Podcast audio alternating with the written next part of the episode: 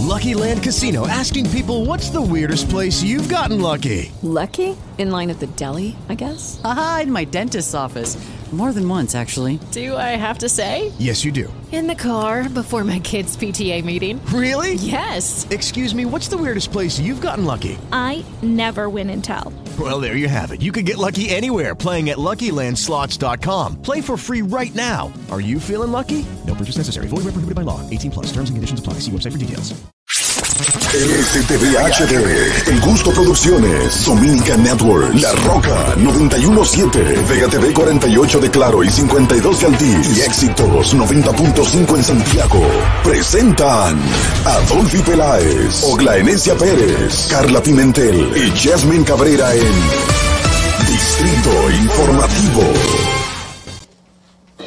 Viernes, inicio del fin de semana. Gracias por estar con nosotros en Distrito Informativo. Dos horas de informaciones, análisis, invitados especiales y nuestros asiduos colaboradores y por supuesto sus llamadas con denuncias a través de nuestra línea sin cargos 809-219-47. También puedes enviar tus notas de voz al WhatsApp 1-862-320-0075. Somos Distrito Informativo. Estamos de lunes a viernes de 7 a 9 de la mañana a través de la Roca 91.7 FM y para todo el Cibao por éxitos 90.5 FM. Te acompañamos si vas manejando, ya que inicia el fin de semana en tu vehículo. Bueno, vamos hasta el norte, hasta Villa Altagracia, por el sur, hasta San Cristóbal y en el este, hasta San Pedro de Macorís. Estamos en vivo en Televisión Nacional a través de Vega TV en los canales 48 de Claro y 52 de Altiz. Para todo el mundo en la plataforma Dominican Network. Si no has bajado esta aplicación, puedes descargarla en cualquier dispositivo inteligente. Escúchanos en Apple Podcasts, Google Podcasts, iHeartRadio y Spotify. Todos los comentarios y los debates las entrevistas las puedes ver en nuestro canal de YouTube Distrito Informativo. Suscríbete, activa las notificaciones, comenta, dale like y no olvides compartir, ayúdanos a crecer. De inmediato vamos a solicitar su opinión acerca de nuestra pregunta del día y la vamos a compartir en estas dos horas de programa. ¿Cree usted que el país ha avanzado en la lucha contra la corrupción? Buen día, Carla. Buenos días, sean todos bienvenidos a Distrito Informativo. Y hoy, hoy, justamente es el Día Internacional contra la Corrupción, hoy 9 de diciembre, o sea que cae súper bien esa pregunta y esperamos sus respuestas. Y ayer, señores, la gobernadora de Santiago informó que en esa provincia todavía falta o, o se quedó, porque ya se finalizó, el 25% de la población para ser censada. Eh, recordábamos que eran unas de las informaciones que decían las autoridades de la Oficina Nacional de Estadísticas entre Santiago, eh, Santo Domingo y la Altagracia eh, había una un mínimo, una mínima cantidad de personas todavía que no iban a, no iban a poder ser censadas y ahí está el 25% en esa ciudad específicamente. Pero de una vez le saca el filo político. Dice que ha tenido poca ayuda de la alcaldía de Santiago, que es de la oposición del Partido de la Liberación Dominicana. No entiendo cuál es la, la, la, función de la alcaldía eh, en el registro de los. No, y justamente ella mencionó en esas declaraciones que dio que podrían avanzarse y seguir con los trabajos si los empleados eh, de la alcaldía o de otras instituciones gubernamentales también trabajaban en el mismo eh, desarrollo de levantamiento de información, pero bueno, ya, eh, tú sabes que siempre van a sacar el lado político de todo tipo de declaraciones. Buenos días, Ogla. Buenos días, chicas. Buenos días a los que nos ven y nos escuchan a través de las diferentes plataformas aquí en Distrito Informativo. Definitivamente, eh, como bien planteaba Carla, hoy es el Día Internacional de la Lucha contra la Corrupción y también casualmente actores del sistema que procuran para que tengamos eh, un sistema de justicia precisamente que sancione tanto actos de corrupción como actos delictivos. Ahora nuevamente se encuentran en un, en un conflicto que para nada contribuye al fortalecimiento del sistema. Hablamos de los jueces y los fiscales, quienes abiertamente pues están en una lucha, en una puja que ¿Y quién dijo eso definitivamente ayer? no corresponde. Esta que está aquí, de los ataques, ¿quién dijo eso ayer? Esta que está aquí. El, el de, de, de la ataques. forma de los ataques de la fiscalía a los jueces. Y tú decías que tenían una participación igual los fiscales y los defendidos. Sin embargo, se ha subido de tono. Sí, pero eso, eso ha sido cíclico, esto ha sido cíclico y por eso precisamente en el día de hoy mi comentario va a ser en ese tema, porque eh, esto se ha dado a lo largo de los últimos años. Si nos vemos en los últimos 10 años,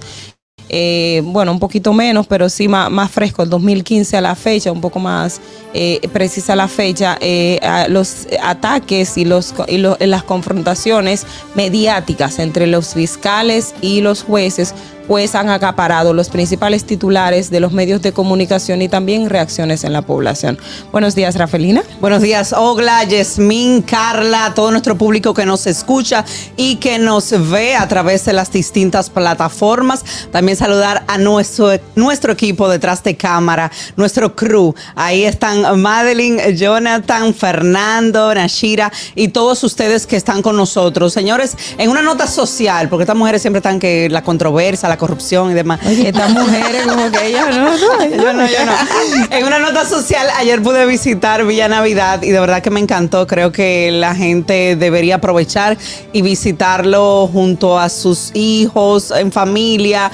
Qué bien se siente tú agarrar tu celular, hacerte un selfie sin ningún tipo de estrés de que alguien te lo pueda arrebatar. Hay muchísima seguridad y de verdad es un espacio bonito de integración y yo creo que pues hacía falta aquí en Santo Domingo, luego de la pandemia, como que vivimos tan encerrados y entonces allí pues podemos recrearnos. Mi hija hasta cantó un karaoke en una tarima enorme. O sea, la verdad que fue muy interesante todo lo que pudimos disfrutar el día de ayer. Así que allí en el Centro Olímpico, del lado pues de la Gómez o de la 27, pues pueden disfrutar de Villa Navidad junto a todos sus seres queridos. No se van a arrepentir, acuérdense de mí. Y también en una nota social, felicitar a nuestra asesora comercial, Patricia Fernández, quien está de cumpleaños en el día de hoy. Muchas bendiciones. Que cumplas muchos años más de parte de todo el equipo de Distrito Informativo. Bueno, y cumpleaños en diciembre. Los que cumplen año en diciembre y en dime, enero dime, tienen una ventaja. Yo sí. cumplo el 21, No dime. tienen Oye, ventaja porque lo matan con el mismo regalo, ¿no? No, Sí. no, no, ellos se la pasan celebrando. Depende lo que, que celebran todo el mes. Celebran todo el mes. Ese es el Exacto. punto. Yo arranqué ya hace Bueno, rato. Bueno, ayer estábamos en un análisis en el canal con el tema de, del Zika, que a propósito hablaremos de eso más adelante. ¡Eh! Ah, pero mira qué chulo.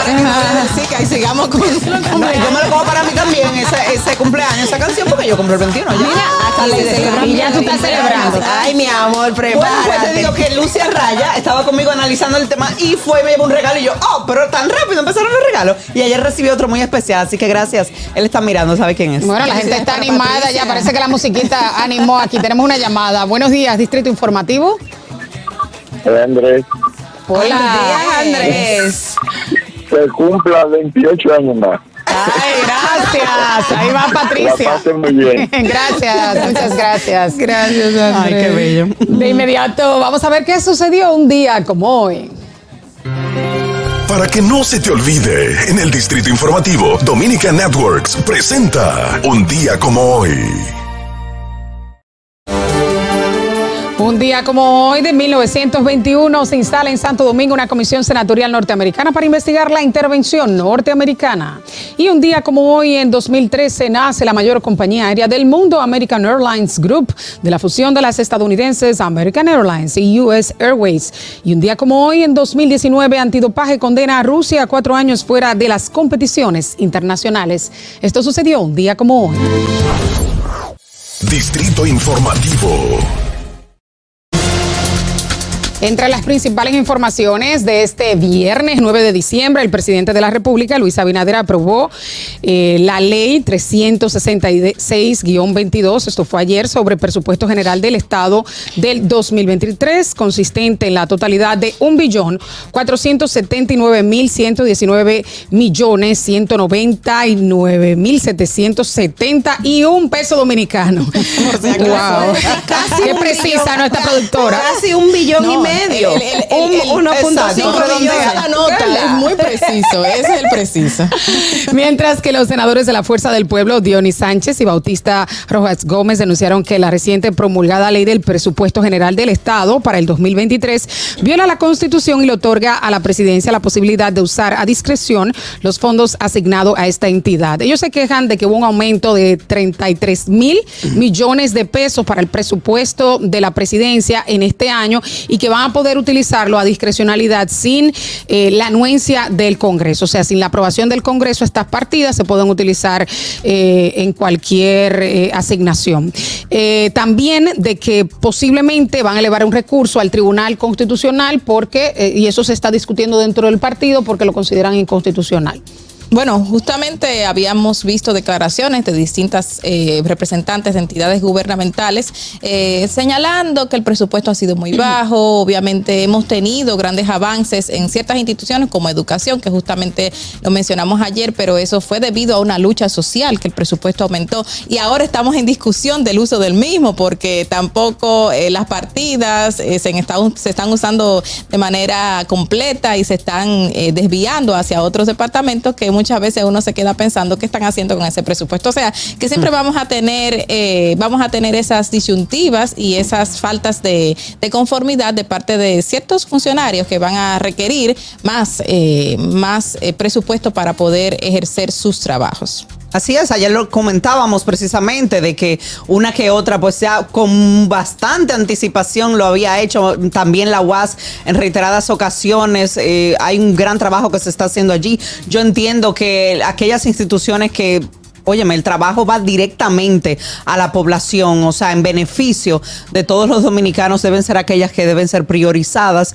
Sin embargo, bueno, ya. Pero hay un tema que son demasiadas, porque mira, salud debe ser priorizado y nunca Y se le ha dado el presupuesto. Justicia, justicia, que, o sea, y son presupuestos que están establecidos por ley. O sea, al igual que educación, o sea que se estaría violando la ley en, to- en la mayoría de los presupuestos. Exactamente. No, y Se ha violado la ley siempre. Exacto. Y, y lamentablemente en el caso de salud deberíamos tener el presupuesto exacto o mayor por las necesidades que existen y los lo hemos probado ahora mismo con la pandemia. es pírrico. en- adecuados. y es pírrico el presupuesto. es- en, es- en- en comparación con países, otros países de Latinoamérica. es- y es la mitad de lo que realmente debería estar presupuestado dentro del presupuesto nacional para específicamente el sector salud. Pero bueno, esos son detalles importantes que veremos más adelante. Señores, a través de un comunicado, esto también es importante, el Banco Central de la República Dominicana afirmó que fue transparente el proceso mediante el cual una empresa a la que es socio el ministro de Vivienda, Carlos Bonilla, adquirió terrenos del Centro de Retención de Vehículos, conocido como el Canódromo El Coco, en el Distrito Nacional. El banco explicó que la institución obtuvo, entre otros inmuebles, la referida parcela de la entidad financiera Hipotecas y Pagarés, Cepora, representada por la Superintendencia de Bancos, mediante contrato de compraventa de fecha de marzo del 94. Manifestó que, como se acostumbra a hacer el anuncio de venta, fue publicado en un periódico de circulación nacional por un monto de 298 millones con estatus en proceso de deslinde y ocupado.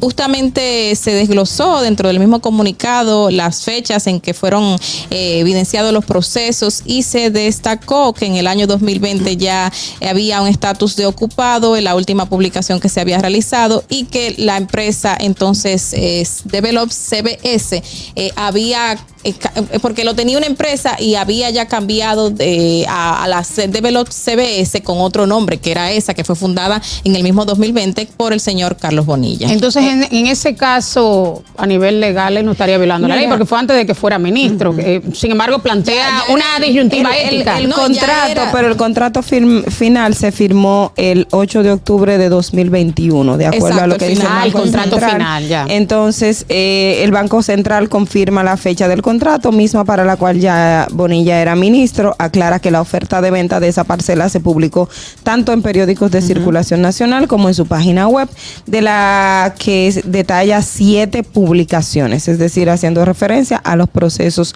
de venta. Eh, básicamente hay que ver, el, es el otro elemento, la publicación se hizo desde el año 2017, 2017. está el proceso, hay que ver si fue la misma oferta, el, el- el- el- la empresa, como bien plantea Carla, no, no había visto esa parte, de que una era la que la tenía y luego entonces se cambió de nombre, o sea, y también ver la parte de la, de la oferta económica, si todo se hizo en el marco de la ley, si todo se hizo como corresponde, pues básicamente simplemente decir el proceso se agotó y, se no, y no se violentó ningún procedimiento al respecto y tampoco hay alguna infracción de carácter administrativo o de carácter penal. Lo que sí llama la atención es la fecha de la firma final, la persona ya era un ministro o ya era es ministro en funciones públicas, la tradición que hemos tenido con el tema de la corrupción administrativa y los procesos que hemos tenido a favor de un sector en- de manera particular, o sea, no estamos solamente hablando de él, recordemos el caso del ex alcalde que se compró unos terrenos de los precios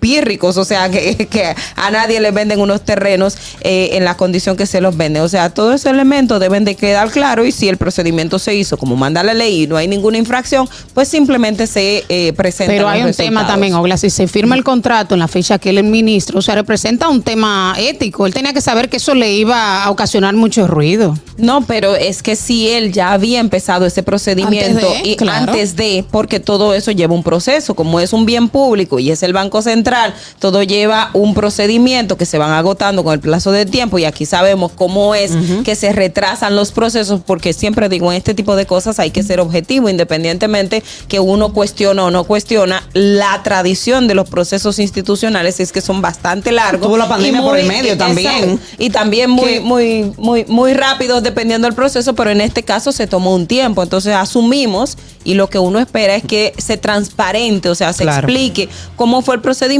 y se, y se nos aclaren todas las dudas, porque en principio lo que hay son dudas. Exacto. pero y, no, que es lamentable porque ya tenemos eh, una historia de diferentes procesos que han... eh, Es el problema, que estamos predispuestos ya. Que han beneficiado a funcionarios públicos y sabemos cómo lo han adquirido, a qué bajo precio los han adquirido y hasta en muchas ocasiones terrenos donde estaban campesinos, por ejemplo, que habían sido donados por el Estado Dominicano para que trabajen y de repente aparece un funcionario que dice, eso es mío con dos días de adquisición a tres pesos. O sea, eh, la, la, el- la duda que viene, viene a raíz de todos esos hechos históricos que lamentablemente nos han marcado como sociedad y por eso es bueno que se aclare exactamente cómo fue la adquisición y ese proceso eh, desde el ministro, el ministro de Medio Am- de, de la vivienda. Así es. Bueno, vamos ahora con otra información es que la Asociación de Jueces Dominicanos para la Democracia Judemo ha expresado su firme y enérgico rechazo a las declaraciones dadas por el procurador fiscal de Santiago, Osvaldo Bonilla, la procuradora fiscal de Duarte, Miley Rodríguez, y del procurador general adjunto, que yo creo que fue la, la cerecita que le puso el tope final, Wilson Camacho, quienes por separado han ofrecido declaraciones a los medios de comunicación criticando sentencias de varios jueces. En opinión de Judemo, estos pronunciamientos, además de apartarse de la correcta e institucional conducción de la actual gestión de la Procuraduría General de la República, lesionan e ignoran el Estado de Derecho, las reglas del debido proceso, el principio de separación de funciones y la independencia judicial. O sea, fuertes acusaciones. En este caso, o sea, la misma, como ellos dicen, no se parece, en el caso de la magistrada, o sea, ella no es dada a, bueno, se cohíbe. Ella prefiere, mira, eh, rechazar a la prensa en este caso porque no busca cámara, no le gusta ingerir, o sea, eh, en este tipo de casos. Ellos dicen también en su comunicado, debemos recordar que esos jueces actuaron en el marco que la ley les confiere, lo que hablábamos ayer. Yo creo que ellos, Udemo escuchó el programa ayer porque de inmediato pues salieron con la reacción. También ellos dicen que las decisiones de los jueces se atacan por medio de recursos. Ahí están todas las vías disponibles. La normativa procesal penal consagra un catálogo de medidas de coerción además de la prisión. Ya lo hablamos también, que esa es la, la- el tope. Eh, también que estas medidas de coerción son instrumentos para garantizar la presencia de un imputado. Además dicen que la ley dominicana no contempla el debate o la contradicción en los medios de comunicación ni la prensa ante audiencias fijadas en los tribunales. La verdad es que tienen toda la razón en este caso y ojalá pues le baje algo. Eh, Camacho principalmente, porque es el que me llama la atención y fue el que a- al final causó tanta controversia. Tú sabes qué es lo que pasa, que los pro- estos procesos están muy mediatizados. Claro. Eh, y desde los abogados, eh, los involucrados. ¿Pero quién filtra lo el expediente? Eh, No son los abogados. No, que no. Bueno, hay muchas Bebé, ocasiones. pero en la mayoría de los casos que le perjudica mira, al acusado. No, no, te lo sí. digo yo, que Ajá. sé buscar expediente. Tú lo consigues, filtra tú lo el abogado. consigues por los dos Lo- lados. lo, Sí, eh, sí, los expedientes que perjudican a sus a todo el defendidos. mundo, a todo el mundo. Es que eso tú es lo consigues donde tú tienes que buscarlo. para- eso es una estrategia por parte parte del abogado para que se divulguen las informaciones que están ahí. No, es que no eh, tienen que de ser estrategia los manera. abogados, señores. Yo, me- yo le he hecho yuca a gente buscando expediente que yo sé quién es que lo tiene. que lo y no le salgo de su oficina hasta que no salgo con el documento. Y de una manera u otra tienen que darme algo. O sea, eso no es. O sea, cuando uno lo va a conseguir, tú lo consigues donde sea. Y cuando llega al tribunal, ya cuando se comienza a notificar, Pero- no sabe en mano de quién cae. Pero fuera de que quien entregue o no entregue el expediente, el tema de mediatizar los procesos ya va hasta desde la fiscalía, los jueces y los abogados y cualquier involucrado en un Y proceso. programas de investigación Porque- tienen la, la- la exclusiva. Sí, porque del no, expediente. Eso, eso es parte. Si yo no lo estoy eh, condenando en la justicia, lo estoy condenando moralmente. Moralmente. Y por ahí también viene otra condena que cae en un peso enorme a ese esa persona que está siendo investigada. Salen libre ahora mismo y son una lacra en la calle porque la gente en- van a un restaurante, van al supermercado y lo van a señalar. Lo- el problema, el es que se desacredita el sistema judicial Exacto. cuando se hace de parte Sí, de la fiscalía, de la claro procuraduría, se se desacredita. No es lo mismo que lo haga la defensa eh, del acusado que lo haga desde la fiscalía, porque entonces la, la lucha contra la cor- la corrupción se Ahora, desacredita eso- eso es completamente. democracia también, porque indican que los fiscales también tienen, eh, pueden hablar, pueden opinar, pueden. eh, no sé, contra de costo-beneficio ciertas no me cosas. cuadra esa estrategia. Tiene su beneficio. Costo-beneficio a mí no me cuadra, pero Ogla va a ampliar más detalladamente en su comentario del día de hoy.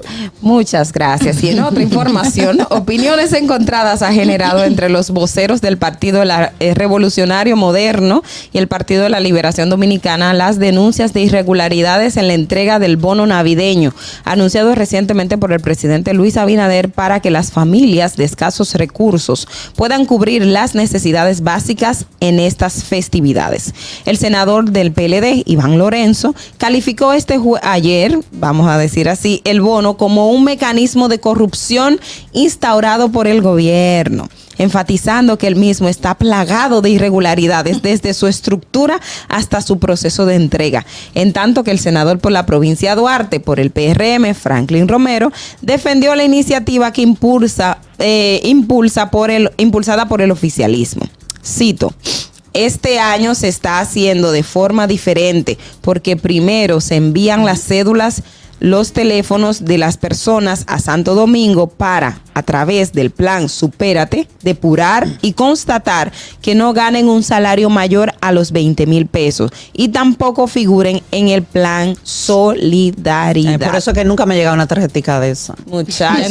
Yo el mira, y hay un aspecto que Ni hay el plan que- mi vivienda, no califiqué tampoco. no, tampoco. Mira, Señora hay, hay un, hay un aspecto de, estos temas. Sí. Una mujer que tiene muchísimo picoteo, que donde quiera que tú prendes la televisión, ella está ahí. Bueno, está pero- todas horas en el 4. pero no tiene una vivienda En la tarde, en la noche, esté aquí en la mañana. tiene una vivienda quiere una vivienda. Abogada del diablo, comprar su vivienda. ahora le pregunto a ella. ¿tú te vas a ir a tu nuevo Me voy, no importa. donde están los proyectos habitacionales Yo no tengo para entrar para allá es, Una 50 casa ya años? llena. Yo quiero una, Una casa propia, casa. ya. Una, mujer que casi no tiene acción en el tú con eso. 4. Mira, pero, pero algo importante a resaltar de este proceso de- del bono navideño, y hay que reconocerlo, es que efectivamente con esta metodología, al menos las personas que efectivamente no trabajan, que no tienen unos ingresos superiores a los 20 mil pesos, son, son quienes al final pueden y tienen acceso a esa tarjeta. Si se usa como una mafia, de que yo le digo a la gente, bueno, te doy esa tarjeta,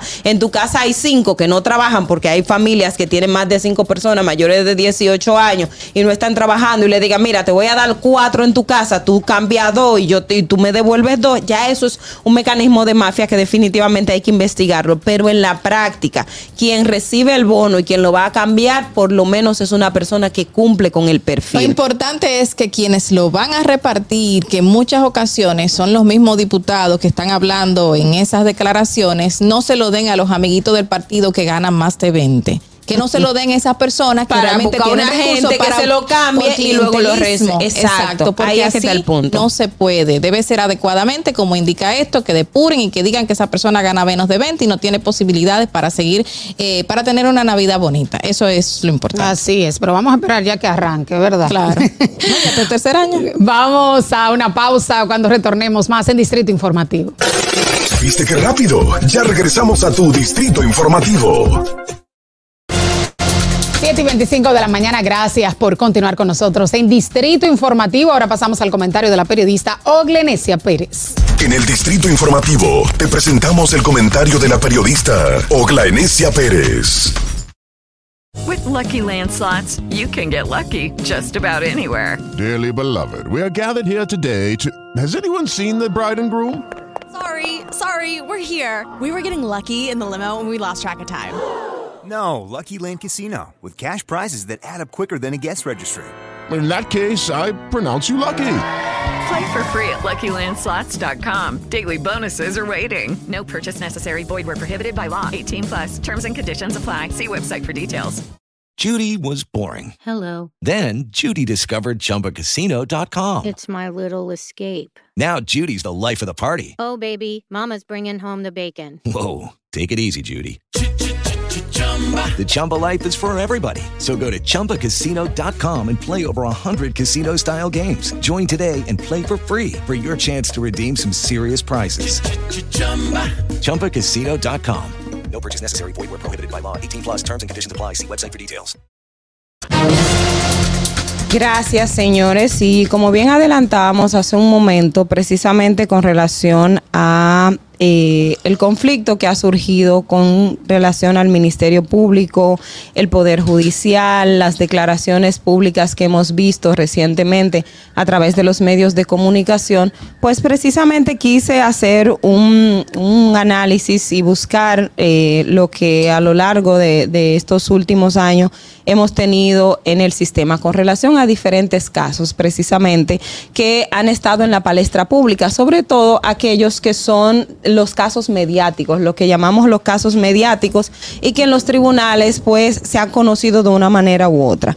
Y quiero empezar con esta parte precisamente tomando lo que ya planteaba mi compañera Yasmin Cabrera, que esto cómo eh, perjudica al sistema judicial dominicano. Nosotros lo vemos desde una óptica distinta y yo lo veo sobre todo en el aspecto de la institucionalidad, del respeto a las funciones, pero sobre todo a fortalecer un sistema que por años ha estado desacreditado. Las encuestas eh, era, eh, con mucha frecuencia nos miden el nivel de credibilidad que la población tiene en el sistema de justicia y no es para menos, porque muchos la, o la mayoría de los casos mediáticos al final el debate se da más en los medios de comunicación que en los tribunales. Y esto esto tiene una razón de ser, porque cada una de las partes precisamente quiere imponer su verdad, quiere imponer eh, lo que ellos entienden que es la, la, lo que ha ocurrido, tanto el Ministerio Público como los imputados. Y en este caso el juez tiene que jugar el rol de tercero imparcial. Y en, esa fase de tercero imparcial quiero hoy tomar como referencia precisamente quién es cabeza del Ministerio Público en el día de hoy, doña Miriam Germán. Miriam Germán eh, ha sido jueza, fue fiscal, luego fue jueza, ahora es procuradora general de la República y ha asumido siempre en su vida la defensa no solo de eh, los jueces, como la labor que ella ha llevado, sino del sistema en sentido general. Y recuerdo que a Miriam Germán, una de las razones por las cuales se le sometió al escarceo público cuando fue evaluada en el Consejo Nacional de la Magistratura, fue porque ella cuestionó al Ministerio Público en el caso de Brecht, diciéndole que ese proceso no iba a tener éxito si no mejoraban si no mejoraban el procedimiento, si no mejoraban la, investigación, si no llegaban pruebas contundentes. Pero el caso de Brecht no es la primera vez que ella lo hace. Recuerdo también el caso del senador Félix Bautista, que cuando Miriam Germán, cuando se apeló la decisión de no al lugar, ella votó, ella presentó un voto disidente y dentro de ese mismo voto disidente en contra de lo que eh, falló la, la segunda sala de la Suprema Corte de Justicia, Miriam Germán estuvo cuestionando al ministerio Público, criticó duramente al Ministerio Público y voy a tomar dos, dos eh, citas de Miriam Germán, tanto en el caso de Félix Bautista como en el caso de Brecht, cuando Laura Guerrero Peliti, el directora de la PETCA, también hizo en ese momento, también hizo unas declaraciones en contra del juez Francisco Ortega y de los jueces en sentido general. En el caso de Félix Bautista, en el año 2015, cuando la, la, Cámara Penal ratificó el no al lugar a Félix Bautista, Miriam le dijo al Ministerio Público, cuestionándole la investigación, aunque ella entendía que a Félix Bautista había una parte de la acusación que se debió tomar para mandarla a juicio, Miriam Germán le dijo al Ministerio Público, conozco el proceder de un sector del Ministerio Público que actúa como que su teoría de caso fuera prueba palabra de Dios. Y la función del, del que juzga se limita a un sonriente amén. El mismo sector que cuando no les complacen todas sus peticiones recurre a denostar al juzgador sin examinar el contenido crítico, lo que le corresponde en el proceso. Expresó además que la posición de un juez no es cómoda, aunque se ame el oficio, y dependiendo de cómo se maneje el acusador, a veces, y no digo que este sea el caso, uno se ve en la obligación de tomar decisiones que pueden no gustarnos, las cuales pueden ser el, eh, del, eh, del fruto del manejo descuidado e impreciso del acusador en asuntos que está llamado a saber. Y en el caso Odebrecht, cuando Laura Guerrero Pelletier también emitió unas declaraciones contra el juez Ortega y contra los jueces en sentido general porque dieron una decisión que al Ministerio Público no le gustó, Miriam le mandó una carta al procurador Jan Alain Rodríguez, al presidente de la Suprema Corte de Justicia, diciéndole que se pronuncie y que le ponga en paro al Ministerio Público porque precisamente ellos estaban afectando a los jueces. ¿Y qué le dijo Miriam Germán en esa carta a Jan Alain Rodríguez, hoy preso de la Procuraduría General de la República? Ustedes creen que todo se resuelve poniendo una implacable presión mediática. Eso a la larga no funciona. Además de que no es aceptable, parece que su propósito fuera crear una pugna que nos llevan a un mal de fondo. Es decir, la cabeza del Ministerio Público hoy en día, que es doña Miriam Germán, sabe la importancia y sabe lo delicado que es comenzar a atacar no solo a los jueces, pero en este caso al Ministerio Público, a desacreditar un sistema judicial que de por sí ya está, es complejo. Con esto no quiero decir que lo- todos los jueces son honestos, pero tampoco estoy diciendo que todo lo que hace el Ministerio Público es correcto. ¿Por qué? Porque tenemos los dos lados de la moneda. Tenemos jueces que ahora mismo están siendo investigados y jueces que han sido destituidos por corrupción, pero tenemos el mayor caso, un ex procurador general de la República preso porque también tenía un entramado de acuerdo al propio Ministerio Público de corrupción a lo interno de la institución. Es decir, las dos entidades que forman parte del sistema de justicia tienen sus problemas, tienen sus limitaciones, tienen sus actos de corrupción, tienen su gente buena y su gente mala. Entonces, tomar los micrófonos, tomar los medios de comunicación para denostar a un sistema como este que todos estamos procurando para que vaya cada vez en mejoría, definitivamente no es la vía. Tener jueces y fiscales peleándose en los medios de comunicación no es el Estado de Derecho que nosotros necesitamos en la República Dominicana, porque al final los más afectados vamos a ser todos. Si un juez cuando ya ve, está predispuesto que el Ministerio Público comete falta, porque nosotros sabemos que en instrumentación de expedientes hay expedientes que van con falta ante los tribunales y los jueces a veces tienen que o sea, amarrarse y decir, bueno, vamos a tomar esta vía para poder dar una decisión porque entendemos que la persona es culpable y la propia Miriam lo ha reconocido, que a veces tienen que dar decisiones que ellos no quieren. Entonces, cuando tenemos ese escenario, ¿qué, qué harían los jueces? Si se dejan, y, y asumimos que los jueces no actúan por pasiones, pero si los jueces dicen, no les voy a dejar pasar ni una. Cuando el Ministerio Público presenta un expediente que tenga alguna situación que sea débil, ellos se pueden agarrar de ahí y, tomar y hacer una cosa que no es lo que uno quiere. Pero ¿qué otra cosa pasa? El propio Ministerio Público, cuando está en el ejercicio de sus funciones, va a, hacer, va a llevar a cabo acciones que al final no nos van a perjudicar, entonces, no nos van a beneficiar. Entonces, yo quiero llamar a la reflexión, sobre todo a Miriam Germán Brito, que es la directora de la Procuraduría General, que tiene, que tiene ese que ya ella ha planteado su posición con relación a este tema, que agarre el toro por los cuernos, que agarre el toro por los cuernos, porque el sistema de justicia que con esta administración su cara, digamos, se fue mejorando por la lucha contra la corrupción, porque estamos presentando expedientes como co- que, no fueron como, eh, eh, como en el pasado, puede quedar desacreditado y entonces el sistema no se va a mejorar. Es importante, es importante tener en cuenta y saber si una guerra entre el Ministerio Público y los fiscales nos conviene. si desacreditar un sistema como el que tenemos nos conviene. ¿Y qué vamos a hacer o cómo vamos a mejorar el sistema judicial si tenemos a jueces y fiscales enfrentándose en los medios de comunicación? Fernando. Distrito Informativo.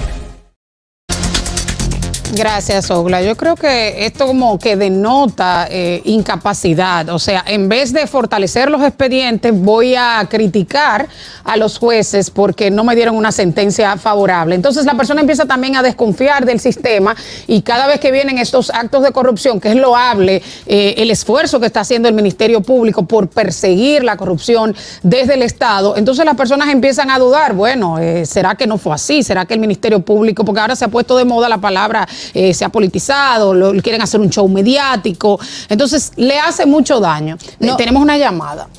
Buenos días, Distrito Informativo. Muy buenos días, chicas. Buenos días. Buen día. Feliz viernes para ustedes. Gracias, gracias. Miren, am, escuchando el, el análisis de Ogla, lo que a mí me perturba y me preocupa que básicamente lo que doña Miriam Germán, con todo respeto me merece, crítico, lo está haciendo actualmente. Lo está Eh, haciendo el Ministerio Público bajo su cargo, no ella directamente, pero No, se está la- permitiendo. El presidente, cuando alguien falla en el gobierno de alguien, se le pega al presidente. Exacto, No, se- no, se le, no, no, es- no fue el funcionario, se le pega al presidente. En este caso, esa, todas las investigaciones tienen que pasar por- bajo la autorización de ella. Entonces, inmediatamente, el caso, todos los casos que hoy día la gente está esperando una sed, tiene una sed de justicia, se debieron hacer no con la presión mediática de hacerlo rápido, porque tú viste, tienen creo que más de eh, seis casos importantes así. Luego que está el Coral 3G, 5G, no sé cuántas se llevan. El caso es que ninguna de las G está funcionando. Por entonces, es lo que te digo, criticó el caso de Odebrecht y no sé qué otros. eh, sin embargo, esto está pasando lo mismo, Ogla. Eh, ya cum- se cumplieron los 18 meses y no están listos. No, no, no. ¿Cuál no. es afán? Eh, son- Se está metiendo presos. en- Sí, pero pasaron Son dos 18 co- meses. No, ya. so- es que son dos cosas diferentes. Lo que Miriam cuestionó, sobre todo en el caso de eh, Odebrecht, ha sido la investigación y las pruebas. En este caso, en este caso, eh, hay que reconocerlo al Ministerio Público. Esos expedientes son muy, muy buenos. Son, están muy bien instrumentados. Y eso Pero se no lo. Ogla. Están listos porque están depositados. Es que ya lo, lo que falta ahora, ya ahí no se puede investigar más nada. Lo que falta ahora es que se, pre- se, le, eh, se presenten delante del juez y comiencen a leer todo lo que está ahí. Ya no se puede ¿Y hacer quién, más de nada. quién depende eso? ¿Y de quién depende eso? De los tres que están en el sistema, Claro. el Ministerio Público, las- eh, el- el- los abogados, imputados y el juez. Ya esa fase No, pero- eh, corresponde a ellos y está en manos Sí, de la el caso de. Adam Cáceres ya se cumplieron los 18 meses y por eso todo el mundo está eh, eh, molesto, pero ok, ya se cumplieron los 18 meses. ¿Qué tiene que hacer un juez? Bueno, si tú no estás listo para yo proceder al siguiente paso, tengo que mandarlo para su casa. Tengo Exacto. que variarle la medida. Exacto, exacto. Entonces, ¿de quién es la culpa ahí? ¿Es del juez no, o es de, de- de la fiscalía o de la procuraduría que no, no ha presentado lo que falta? No, la, la culpa es de los procesos que tenemos. Y, y eso es lo que quería decir hace un momento, que Yasmín mencionó que mm, exactamente eh, que tenían que robustecer los expedientes. No es robustecer los expedientes, están robustecidos. Al contrario, estos sí tienen. De más. o- o tienen, no, tienen bastante información, evidencias documentales y testigos y demás. El punto es los procesos. Eh, José, ¿estás ahí todavía? No, ya se fue. Sí, Yo- sí, lo que pasa es que yo, yo está bien, pero señores, vamos a lo sensato, señores. Mira, hay un pueblo que ha sido engañado por, por ah, más de 10, por, por años, por muchos años, más de 20 años. Entonces ya como que vamos a hacer la cosa bien hecha, como demasiada torpeza todo el Lo- tiempo. eh, eh, lo, que te- embargo, lo que quiero decir, José, eh, con ese accionar que está haciendo el Ministerio Público, quiere demostrar que la cosa no están bien hecha cuando ellos hicieron un buen trabajo. O sea, ellos hicieron tan buen trabajo que el tiempo para que se llegue eh, a una decisión en la fase preliminar no se ha agotado porque el expediente es demasiado grande, mucha gente, Esa es la es queja un de los abogados de proceso. el O sea, es que el, el- el expediente tiene mucho, o sea, mucho material que es evidente que se necesita analizar con El detenimiento. día de leer eso allá en la audiencia, yo no sé lo, yo no sé cuántos días van a No, durar. y mira, y mira el tema de la entrega Terrible. también Pero- del mismo expediente hacia los involucrados del proceso, Exacto. que tardó un tiempo Claro. y por eso retrasa retrasa pedían disco duro el tema del estudio. Una locura. Y ahora, la- mira, es bueno, es bueno destacar que sí, la gente desconfía y puede desconfiar del sistema porque tenemos un procurador detenido bajo investigación. Eso nunca se había visto en la República Dominicana, pero yo creo que este debate que se está realizando en el sistema judicial debe llegar a la conciencia de los legisladores que son quienes están ahora mismo en el proceso de modificaciones de los códigos, que eso es lo que necesitamos, a readaptar a los tiempos. Nunca se había tenido caso de este tipo, de tal envergadura, y obviamente nuestros códigos no lo soportan. Y esa es la No. crítica eh, que viene del sistema judicial. Ellos están en debate a raíz de que no tienen los tiempos correspondientes, pero eso está establecido en la ley y ni uno ni Me- otro tiene la culpa. Ese es el Me problema. voy con esto, porque escuchen lo que yo quiero decirles.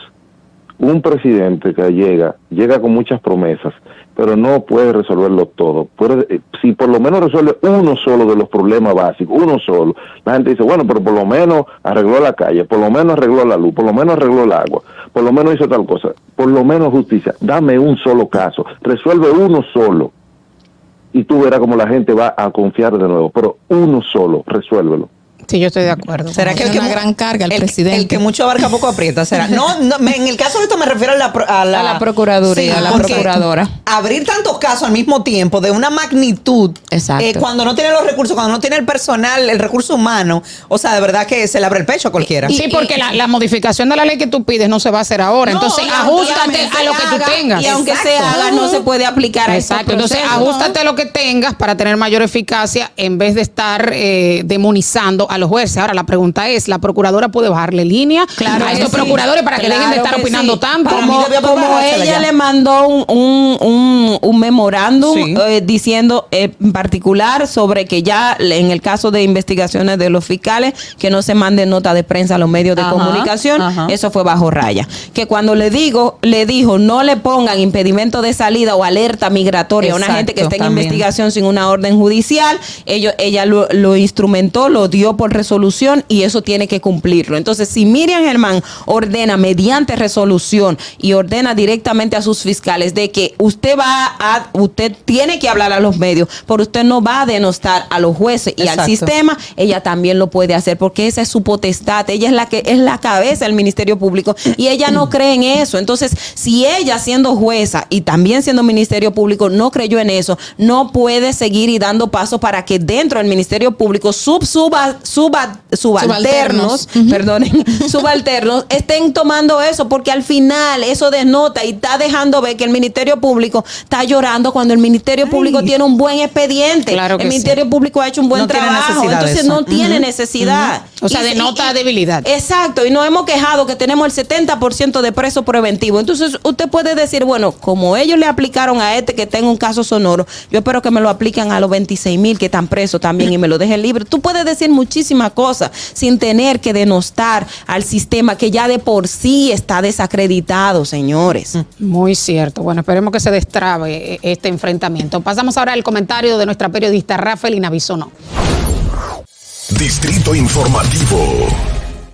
Judy was boring. Hello. Then Judy discovered ChumbaCasino.com. It's my little escape. Now Judy's the life of the party. Oh, baby, Mama's bringing home the bacon. Whoa, take it easy, Judy. The Chumba life is for everybody. So go to ChumbaCasino.com and play over 100 casino style games. Join today and play for free for your chance to redeem some serious prizes.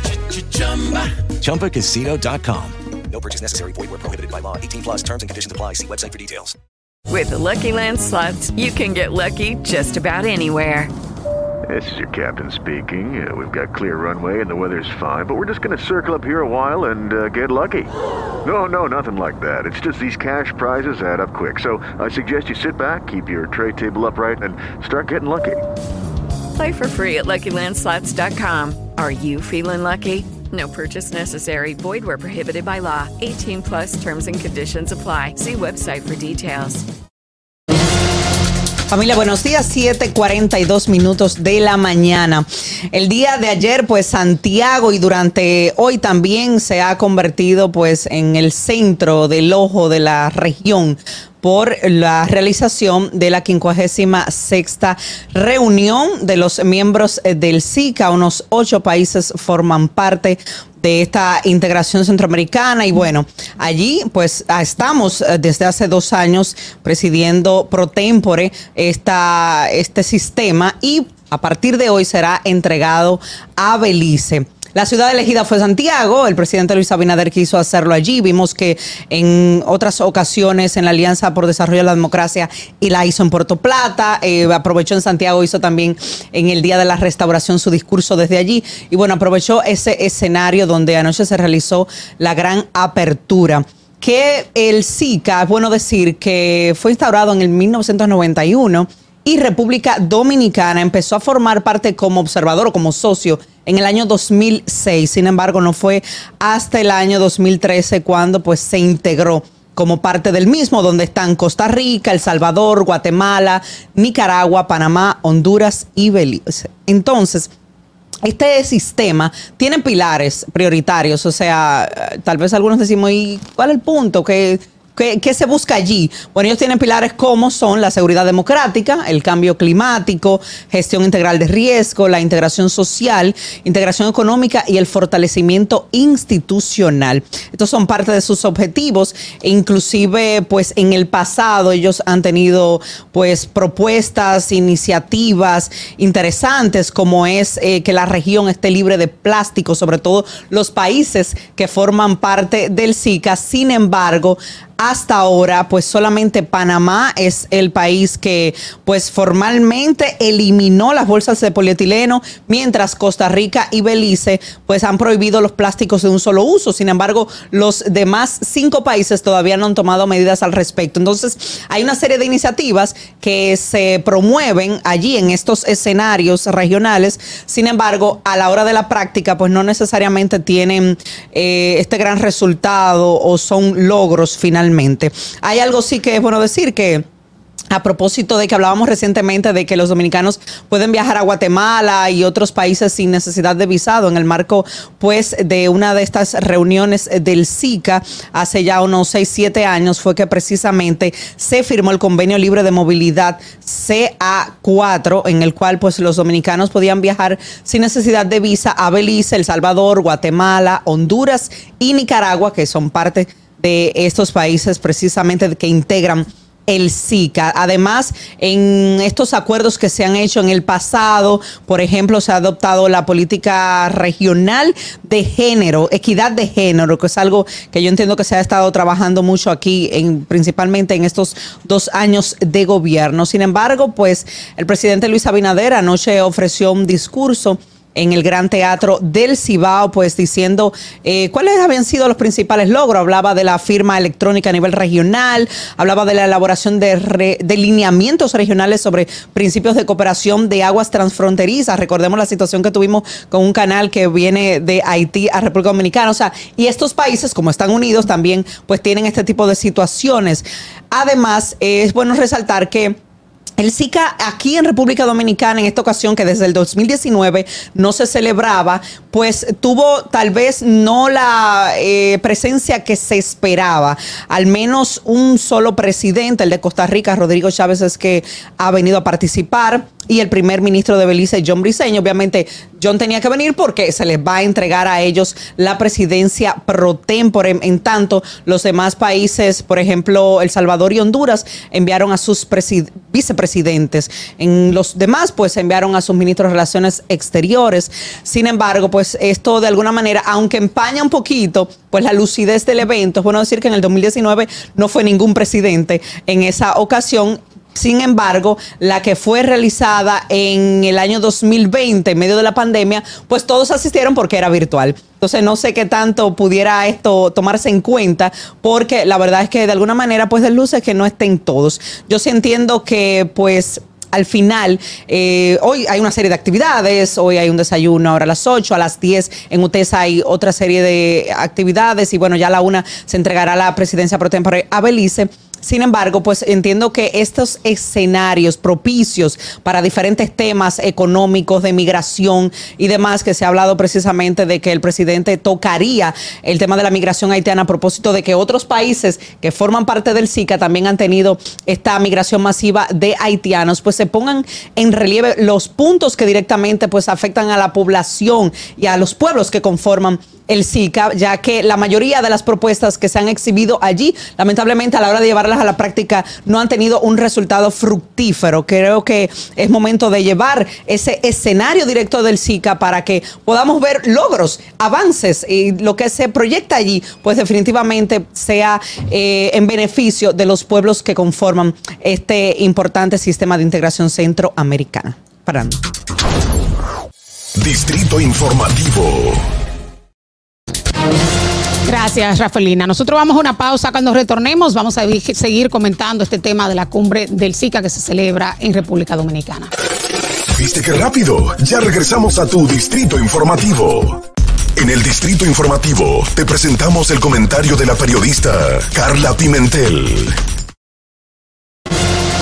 Bueno, siguiendo con el tema de la cumbre del Sistema de la Integración Centroamericana SICA que se está realizando en la República Dominicana, pues sabemos que allí se están tratando temas de interés políticos, económicos y sociales de estos países centroamericanos que pertenecen a dicho sistema. La seguridad democrática, el medio ambiente, la seguridad alimentaria, la cooperación y fortalecimiento institucional entre los mismos estados son fundamentales y es algo que se viene ya resaltando desde ayer donde hubo una reunión inicial entre los cancilleres que establecieron ciertas agendas y luego entre los representantes principales de los países que están aquí en República Dominicana. Como mismo dijo Rafaelina, se está haciendo en Santiago, donde viene siendo el centro ahora mismo de esa integración centroamericana de dichos países. Y justamente la República Dominicana ha ejercido en varias ocasiones la presidencia pro tempore de la misma y ha tenido una participación muy activa, a pesar de que solo desde el 2013 es que pertenece como miembro ya activo de toma de decisiones y eso es algo importante que resaltar. En el, SICA pertenecen Costa Rica, Guatemala, El Salvador, Nicaragua, Panamá, Honduras y Belice. Sin embargo, también sirven como observadores, aunque no miembros activos, Estados Unidos y México, quienes también participan en esta cumbre. El año este año la República Dominicana eh, obviamente va a acoger este espacio para hablar de un tema muy importante que es el tema migración. Y es algo de interés para resaltar porque justamente los países que pertenecen al SICA fueron los países que escucharon al presidente de la República Dominicana a mediados del año pasado a la hora de él eh, acudir a medios internacionales, acudir a estancias internacionales y organismos a presentar la situación que vive República Dominicana con Haití. Y eso es algo que vimos loable, el hecho de que inmediatamente el presidente pudo accesar a estos organismos, pues lo primero que habló fue la necesidad de una ayuda hacia ese país vecino. Y en el transcurso del tiempo, reuniones, Costa Rica, Panamá, pues eh, se embarcó en esta gran, esta gran lucha de que se buscara y se prestara atención hacia Haití y la migración hacia República Dominicana. Recordamos que en el 2021, más o menos por octubre, República Dominicana, Costa Rica y Panamá se reunieron y allí establecieron algunas consideraciones importantes que podrían realizarse en torno a ayuda a la República de Haití. Y una de las acciones urgentes que resaltaban en esas reuniones fue lograr el desarme, la creación de empleos y la recuperación de las cuencas ideográficas del país. Creación de empleos para poder generar ese desarrollo económico y también el tema del desarme de esas pandillas que tiene el país vecino que está eh, copando todos los, espacios y maltratando a la civilización haitiana. Hay que resaltar que a pesar de todas esas luchas eh, verbales y instancias donde se acercó el presidente y se acercaron estos miembros también del SICA, pues lamentablemente eh, dichas consideraciones no llegaron a ser escuchadas de manera amplia, pero abrió un abanico de opciones a que otros países se unieran y organismos internacionales pues levantaran esa voz y por lo visto hemos tenido ciertas reacciones importantes que es algo justo que resaltar. Eh, este es un, una estrategia interesante, el hecho de fortalecer el mecanismo de una agenda común. En este caso, estos países centroamericanos tienen grandes migraciones y República Dominicana no está lejos de la misma. Y el hecho de esperar esos espacios para poder hablar de esos temas que nos vinculan a todos es una estrategia interesante que hay que resaltar. Aunque existen muchos temas que se van a tratar allí, medio ambiente, seguridad, desarrollo económico y político de los mismos y todo lo que nos compete como países eh, de la zona, pues este es algo importante que creo y en mi caso la población se va a quedar esperando a ver qué dice el presidente, que ya su mismo eh, administrativo, el ministro administrativo de la presidencia, Ignacio Paliza, añadió de que será parte de la agenda, algo fundamental de lo que se va a resaltar ahora. Así que esperamos eh, las declaraciones del presidente allí y que va a hablar del tema. Fernando, vamos contigo. Distrito Informativo. Lucky Land Casino asking people what's the weirdest place you've gotten lucky? Lucky? In line at the deli, I guess? Aha, in my dentist's office. More than once, actually. Do I have to say? Yes, you do. In the car before my kids' PTA meeting. Really? Yes. Excuse me, what's the weirdest place you've gotten lucky? I never win and tell. Well, there you have it. You can get lucky anywhere playing at LuckyLandSlots.com. Play for free right now. Are you feeling lucky? No purchase necessary. Void where prohibited by law. 18 plus. Terms and conditions apply. See website for details.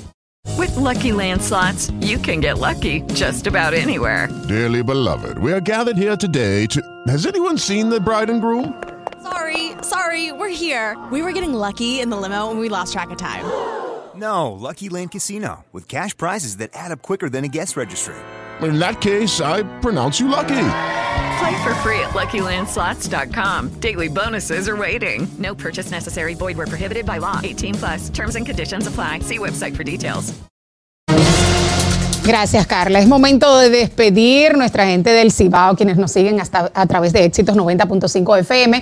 Pueden continuar con la hora restante del programa, con las entrevistas y los debates eh, a través de nuestra página de YouTube Distrito Informativo. Eh, interesante eh, esta cumbre del SICA. A mí me preocupa el tema de la efectividad de las diferentes agendas que están abiertas, como comentaba Rafelina.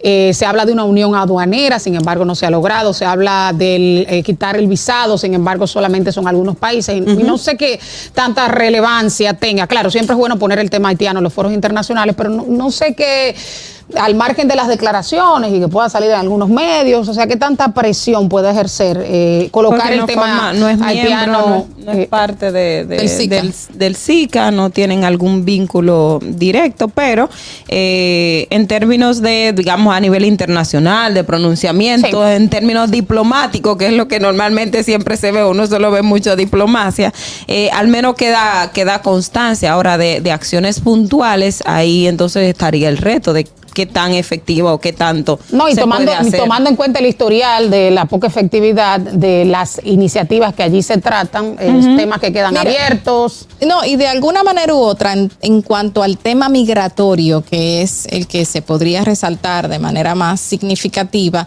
es bueno recordar que como hubo ya esa compenetración de apoyo de países, eh, resaltando eh, la importancia de ciertas acciones, esto crearía alguna coyuntura para que se puedan involucrar otras acciones y no nos quedemos en palabrería, porque lamentablemente eh, a nivel internacional con el tema haitiano y el apoyo que se necesita en dicho país, nos hemos quedado solo en palabras y las acciones no se han ejecutado, que si Rusia dice una cosa, que si eh, fulanito dice otra, que si China ¿Tú sabes quién ha eh, ejecutado acciones? no han ejecutado Canadá nada. sancionando a, a los a los eh, funcionarios y empresarios y demás. Incluyendo El empresarios único, que tienen sí. negocios aquí, que yo me pregunto, eh, República Dominicana no ha dicho, esta boca es mía. ¿Qué ha hecho?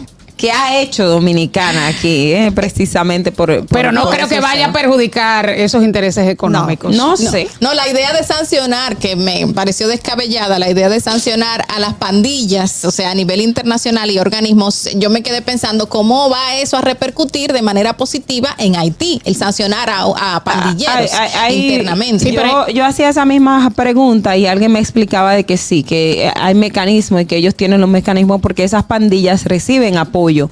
De a, algunas personas y, tienen mecanismos de estar moviendo esos recursos. Entonces, porque las armas no se compran en Haití. Claro que no.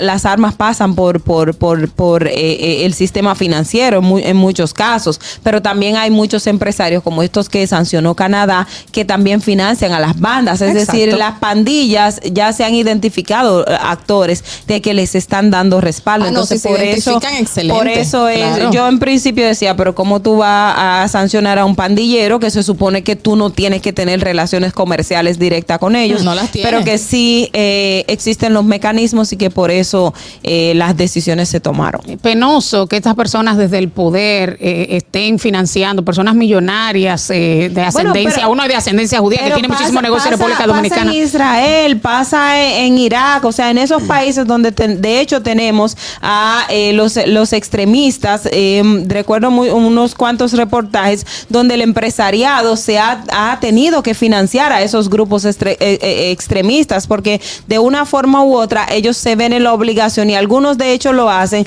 hasta de cierto modo para eh, resguardar sus empresas, el personal que trabaja en las empresas. O sea, no se ha dado, no es, un fenó- respaldo. no es un fenómeno que solo se ha dado en Haití. Si lo, si lo vemos con el caso de Irak, Irán y, y los grupos extremistas, de hecho Mira. hay reportajes eh, periodísticos en ese sentido, donde eh, empresariado, el empresariado, el sector que opera, ha tenido que financiarles. Para tener ese respaldo. Y lo para, para que no le dañen a su, a su A su- a gente su- y sus negocios y Lo todo que yo he eso. escuchado, que esta proliferación vertiginosa y caótica que ha habido del tema de las bandas en Haití, es que muchos de esos que la financiaban dejaron de financiarla y que por eso es que ellos han tomado el control de todas las calles, porque se cansaron de darle y darle y darle. dinero. Entonces ahora, bien, gracias, ahora hay real caos. O sea, no se sabe cómo era mejor si dejarle, eh, estarla financiando No, no, constantemente. nunca Eh, pero. Pero ¿y ahora Para cuántos muertos? ¿Cuántos secuestros? Tú dices para tener un, un desorden más ordenado. Pero es que no hay, entonces no hay tampoco una autoridad, no hay un gobierno, no hay policía, no hay nada. Entonces, al ver- a la verdad, bueno,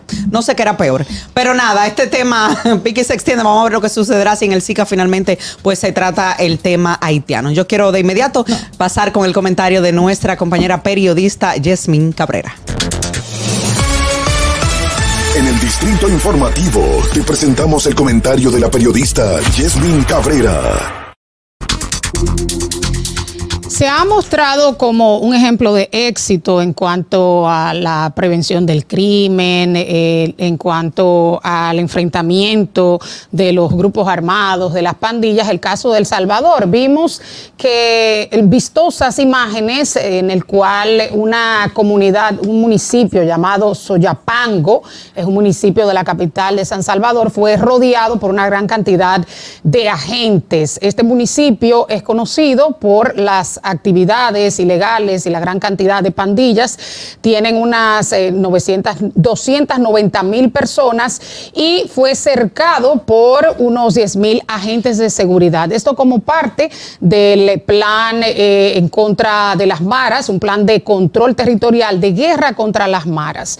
Esto eh, enfrenta múltiples problemas debido a la gran cantidad de personas que han sido arrestadas sin el debido proceso, detenciones ilegales. O sea, esta zona fue completamente cercada. Los agentes de seguridad entraban en las casas de la persona si consideraban que usted pertenecía, si esa persona pertenecía a una pandilla o conocía a alguien de, esa pandilla. Y así hay muchísimos casos también de personas, por ejemplo, que ya salieron de la pandilla. Hay un caso muy conocido de William Arias, un pastor que ya hace 18 años eh, salió de la pandilla y daba su testimonio, incluso en un reporte en BBC Mundo, de cómo estaba ayudando a los jóvenes para no entrar en ese mundo y, del trabajo que realizaba en beneficio de la población. Y ese señor fue detenido como parte de este plan eh, que ya tiene eh, unos nueve meses cuando una cruenta, eh, un cruento fin de semana que terminó con 70 personas muertas, pues fue el detonante para que el presidente Nayib Bukele tomara ese plan, recrudeciera ese plan para finalizar con las maras. Eh, ¿Ha tenido resultado? Bueno, a corto plazo sí, y vamos a hablar de lo positivo y lo negativo. Eh, según el grupo Crisis Group, en 2017 se había, las bandas, habían las maras, habían extorsionado a la población y obtenido unos 756 millones de dólares, o sea, casi el 3% del Producto Interno Bruto del Salvador. O sea, las maras tienen en zozobra esa población, ha disminuido su capacidad de reclutamiento, también el control territorial y su financiación, porque ahora también es un delito usted darle dinero a las bandas, o sea, eh, cumplir con la extorsión, porque se pena con eh, la figura de que usted está financiando las maras. Eh, hay más tranquilidad, muchas personas están a favor, sí, el 75% de la población de El Salvador, según un estudio de la Universidad Centroamericana, está a favor de estas medidas. ¿Cuáles son los problemas? Que cuando tú eliminas el habeas corpus, cuando tú eliminas los derechos fundamentales, los derechos constitucionales, las libertades, tú le das carta abierta al gobierno hacia el totalitarismo.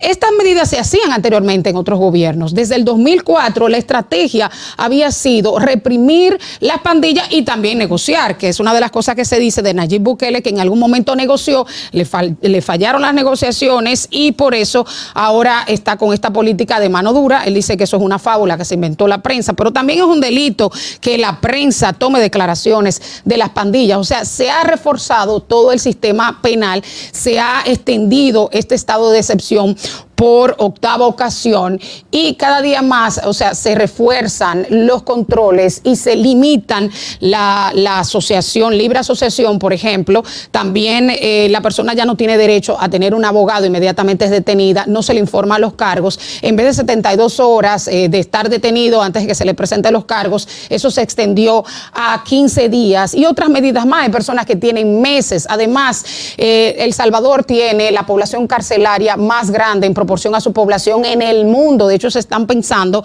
en construir otra cárcel. Las atrocidades que se cometen en estas cárceles eh, ya han sido documentadas en una gran cantidad de organizaciones de derechos humanos. Torturas y muertes, desapariciones, o sea, una gran cantidad de personas que no se sabe su paradero. Por, esa persona tener eh, algún tatuaje que quién sabe si ya está reformado, con el, como el caso que eh, retrata BBC Mundo de ese pastor, pues son detenidas hasta por usted caerle mal a la gente. Entonces se le está quitando poder a las maras, sí, se está destruyendo las maras, Barrio 18, Mara Salvatrucha, pero se le está dando demasiado poder al aparato judicial. Y en relación a otros gobiernos del Salvador que sí habían establecido medidas de represión, ahora hay un poder absoluto y esa es la gran diferencia entre este y otros gobiernos previos. Un poder absoluto en el aspecto judicial, un poder absoluto en el aparato represivo, un poder absoluto en el término legislativo. Ahora, ¿qué va a pasar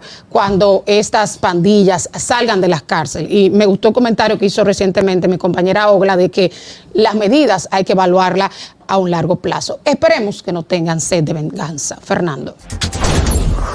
Distrito Informativo.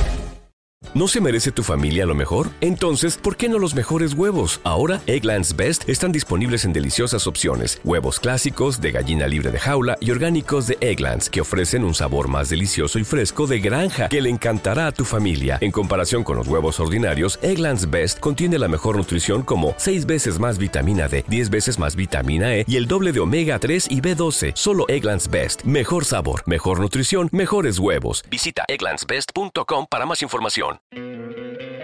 ¿No te encantaría tener 100 dólares extra en tu bolsillo?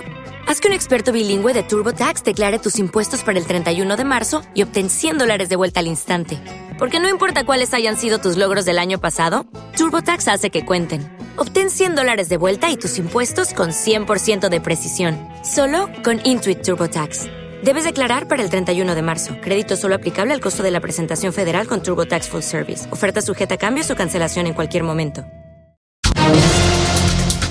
Bueno, ahí está, eh, una situación difícil la que se vive allí. Yo, bueno, en, mi opinión en torno a eso es como que en, un lado está, ¿verdad? La estabilidad, de alguna manera, de que en las calles no, no haya esta criminalidad, pero por otro, ese es como decía Ogla en esta semana, o sea, la fiebre no está en la sábana, sin embargo, ¿qué hacer? ¿Cuáles serían las propuestas para acabar con eh, estas personas? Sin embargo, pues a la vez dejarle su derecho, pero ¿Qué hacemos? ¿Llenamos las ¿Seguimos llenando las cárceles de gente? Mira, hay alguien que tema. justamente ahora estoy leyendo un tweet y, y hace mucha mucha consonancia con lo que plantea Yasmín y hace el paralelismo, la paz negativa y la paz positiva.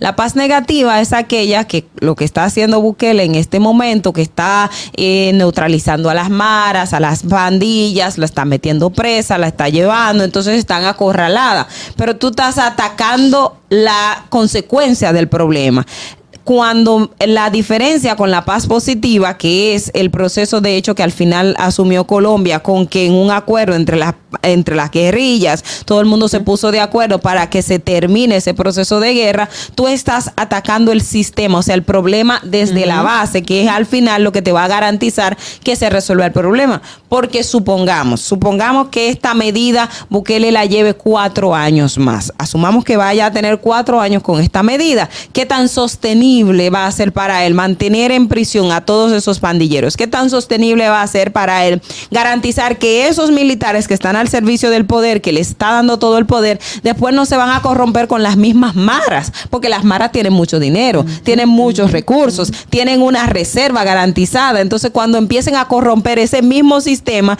que cuando llegue su ciclo de decadencia, porque está en el pico, pero va a llegar un momento que va a comenzar a bajar, que va a comenzar a bajar, ¿cómo lo va a sostener?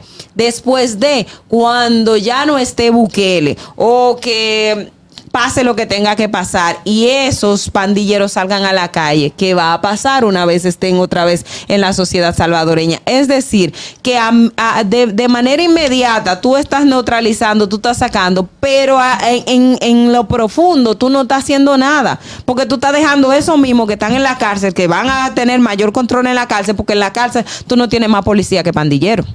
Mira, realmente Mm. esa estrategia antipandillas que tiene Bukele en la actualidad es violatoria a los derechos civiles completamente. A Primero, todo. no es garantista de ningún derecho porque está apresando de manera arbitraria sin tener ningún tipo de cargo penal ni otro tipo de proceso abierto contra estas personas. Eh, ok, tenemos un estado de excepción que viola todos los derechos humanos, pero es algo que no se puede mantener a la larga. Y por eso organismos internacionales ya se han manifestado al respecto, señalando de que está en contra del- de, todo tipo de derechos. Y mira que tenemos una gran cantidad de población salvadoreña que está de acuerdo con esos procesos. Claro, porque la gente se siente tranquila, se claro que sí. porque obviamente la zozobra que se vive en las calles y en muchos espacios como este eh, es lamentable. Ahora, estamos hablando de que en una semana se apresaron 185 personas. ¿Bajo qué cargos en una semana se apresaron 185 personas? Que esa persona No, que es tú que allá no existen que muestra, no- por eso no mismo, por eso es violatorio a los derechos humanos. El tema de los derechos humanos es que cuando te toca a ti, cuando te toca Exacto. cercano, ya ahí tú gritas. Tú o sea, yo gritas. estoy a favor, pero y si Pero te toca a no ti. lleve a Pero mi mira puerta. Esa persona que tú mencionaste que ya estaba fuera de las pandillas, que estaba ayudando a otros jóvenes a que no incursionen en este tipo de vida y sin embargo fue apresado. O sea, ¿qué Pero en verdad es la minoría. la O persona? sea, de ahí a que la, la Hay miles, regeneración hay de miles, regenerados claro, claro. dentro de la cárcel. Espérate, No, espérate. no, hay de miles de, casos eh, irregulares, Exacto, exacto. ¿verdad?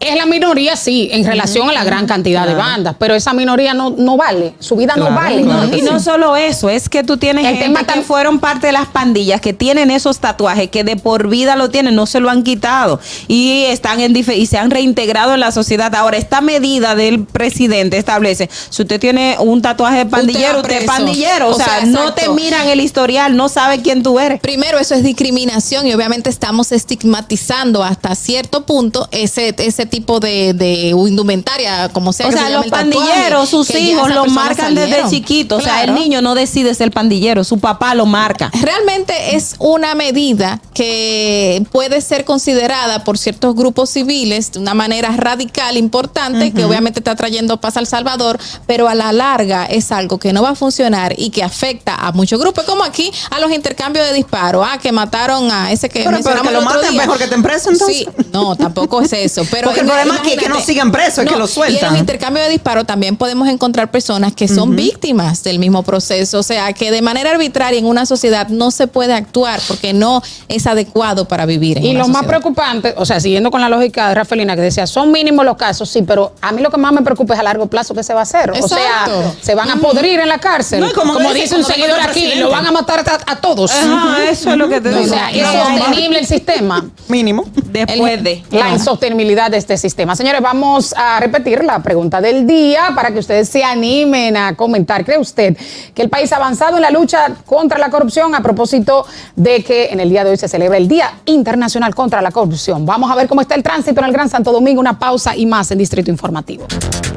Para que llegues a tiempo y no te compliques con el clima, te traemos en el Distrito Informativo el tráfico y el tiempo. Y así se encuentra el tráfico y el tiempo a esta hora de la mañana en Santo Domingo. Se registra tráfico pesado en el elevado Avenida 27 de Febrero, calle José Brea en Mejoramiento Social, en el puente Juan Bosch hasta el túnel Avenida Las Américas, desde la Avenida George Washington hasta la Avenida Francisco Alberto Camaño de Ño, donde se registra un vehículo detenido. Gran entaponamiento en la autopista 30 de Mayo, cerca del Cacique, Puente Presidente Peinado, en la Avenida Hermanas Mirabal, calle Venus en Santa Cruz, Avenida Máximo Gómez, en el elevado Avenida Monumental, y tráfico muy intenso en la autopista Juan Pablo Duarte, cerca de Los Alcarrizos, donde se registra un accidente leve, y en la Avenida Isabel Aguiar con carretera Duarte Vieja, en zona industrial de Herrera. En el estado del tiempo en el Gran Santo Domingo, cielo mayormente despejado en gran parte del territorio nacional, temperaturas de 22 grados. Hasta aquí el estado del tráfico y el tiempo. Soy Nicole Tamares. Sigan disfrutando de Distrito Informativo. ¿Viste qué rápido? Ya regresamos a tu Distrito Informativo. La hora estilar ha llegado. Por eso te traemos la entrevista del día en tu Distrito Informativo. Gracias por continuar con nosotros. En Distrito Informativo recibimos a Jensis Abreu, abogada, presidenta del partido, Partido de la Revela- eh, Revolucionario Moderno, por el Distrito Municipal Las Lagunas de Padre Las Casas. Buenos días, qué gusto Hola. tenerte aquí. Gracias. ¿Cómo están todos? Gracias por invitarme. Bienvenida. Gracias. Bueno, lo primero es que la gente se pregunta, las lagunas de Padre La Casa. ¿Dónde está eso? Bueno, en Padre Las Casas, pero, Pero como bien ¿en nos qué- explicaba, más allá de Padre, Padre. Las Casas, cómo es las lagunas y cuál es la población que tiene eh, más o menos la población de, de esa zona. Es un lugar maravilloso, eh, un censo poblacional de, o sea, eh, no actualizado, unos 10 mil habitantes, que entiendo ahora casi está por duplicarse. Duplicarse. Correcto, porque eh, así al aire, las mesas electorales, por ejemplo, ahora en la zona eh, cercana, por ejemplo, en la comunidad de Las Cañitas, de dos o tres mesas electorales, ahora eh, estarán en ascenso a unas cinco o seis. Solamente es una sección. ¿Cómo es la economía? Y ahora que tú dices duplicarse, significa que no existe una gran migración de jóvenes hacia la ciudad, que es lo que más eh, se queja a las poblaciones de los campos, que como no hay oportunidades, pues los jóvenes tienen que emigrar a las ciudades grandes como Santo Domingo. ¿Cómo es la economía en, Padre, en la- las lagunas de Padre de las Casas y qué están haciendo ustedes para poder ayudar a esta población? Fíjate, la economía se sustenta ya en la agricultura de manera inicial. Y como les decía antes de entrar al aire, pues estamos diversificando eh, sin número de labores para que los jóvenes, los adultos puedan eh, integrarse a otras labores y que puedan hacer otras cosas eh, que pueda a ellos beneficiarle y que no puedan, no quieran salir de la comunidad porque teníamos antes una población en la que venía y regresaba allá a los rezos o a asuntos muy puntuales.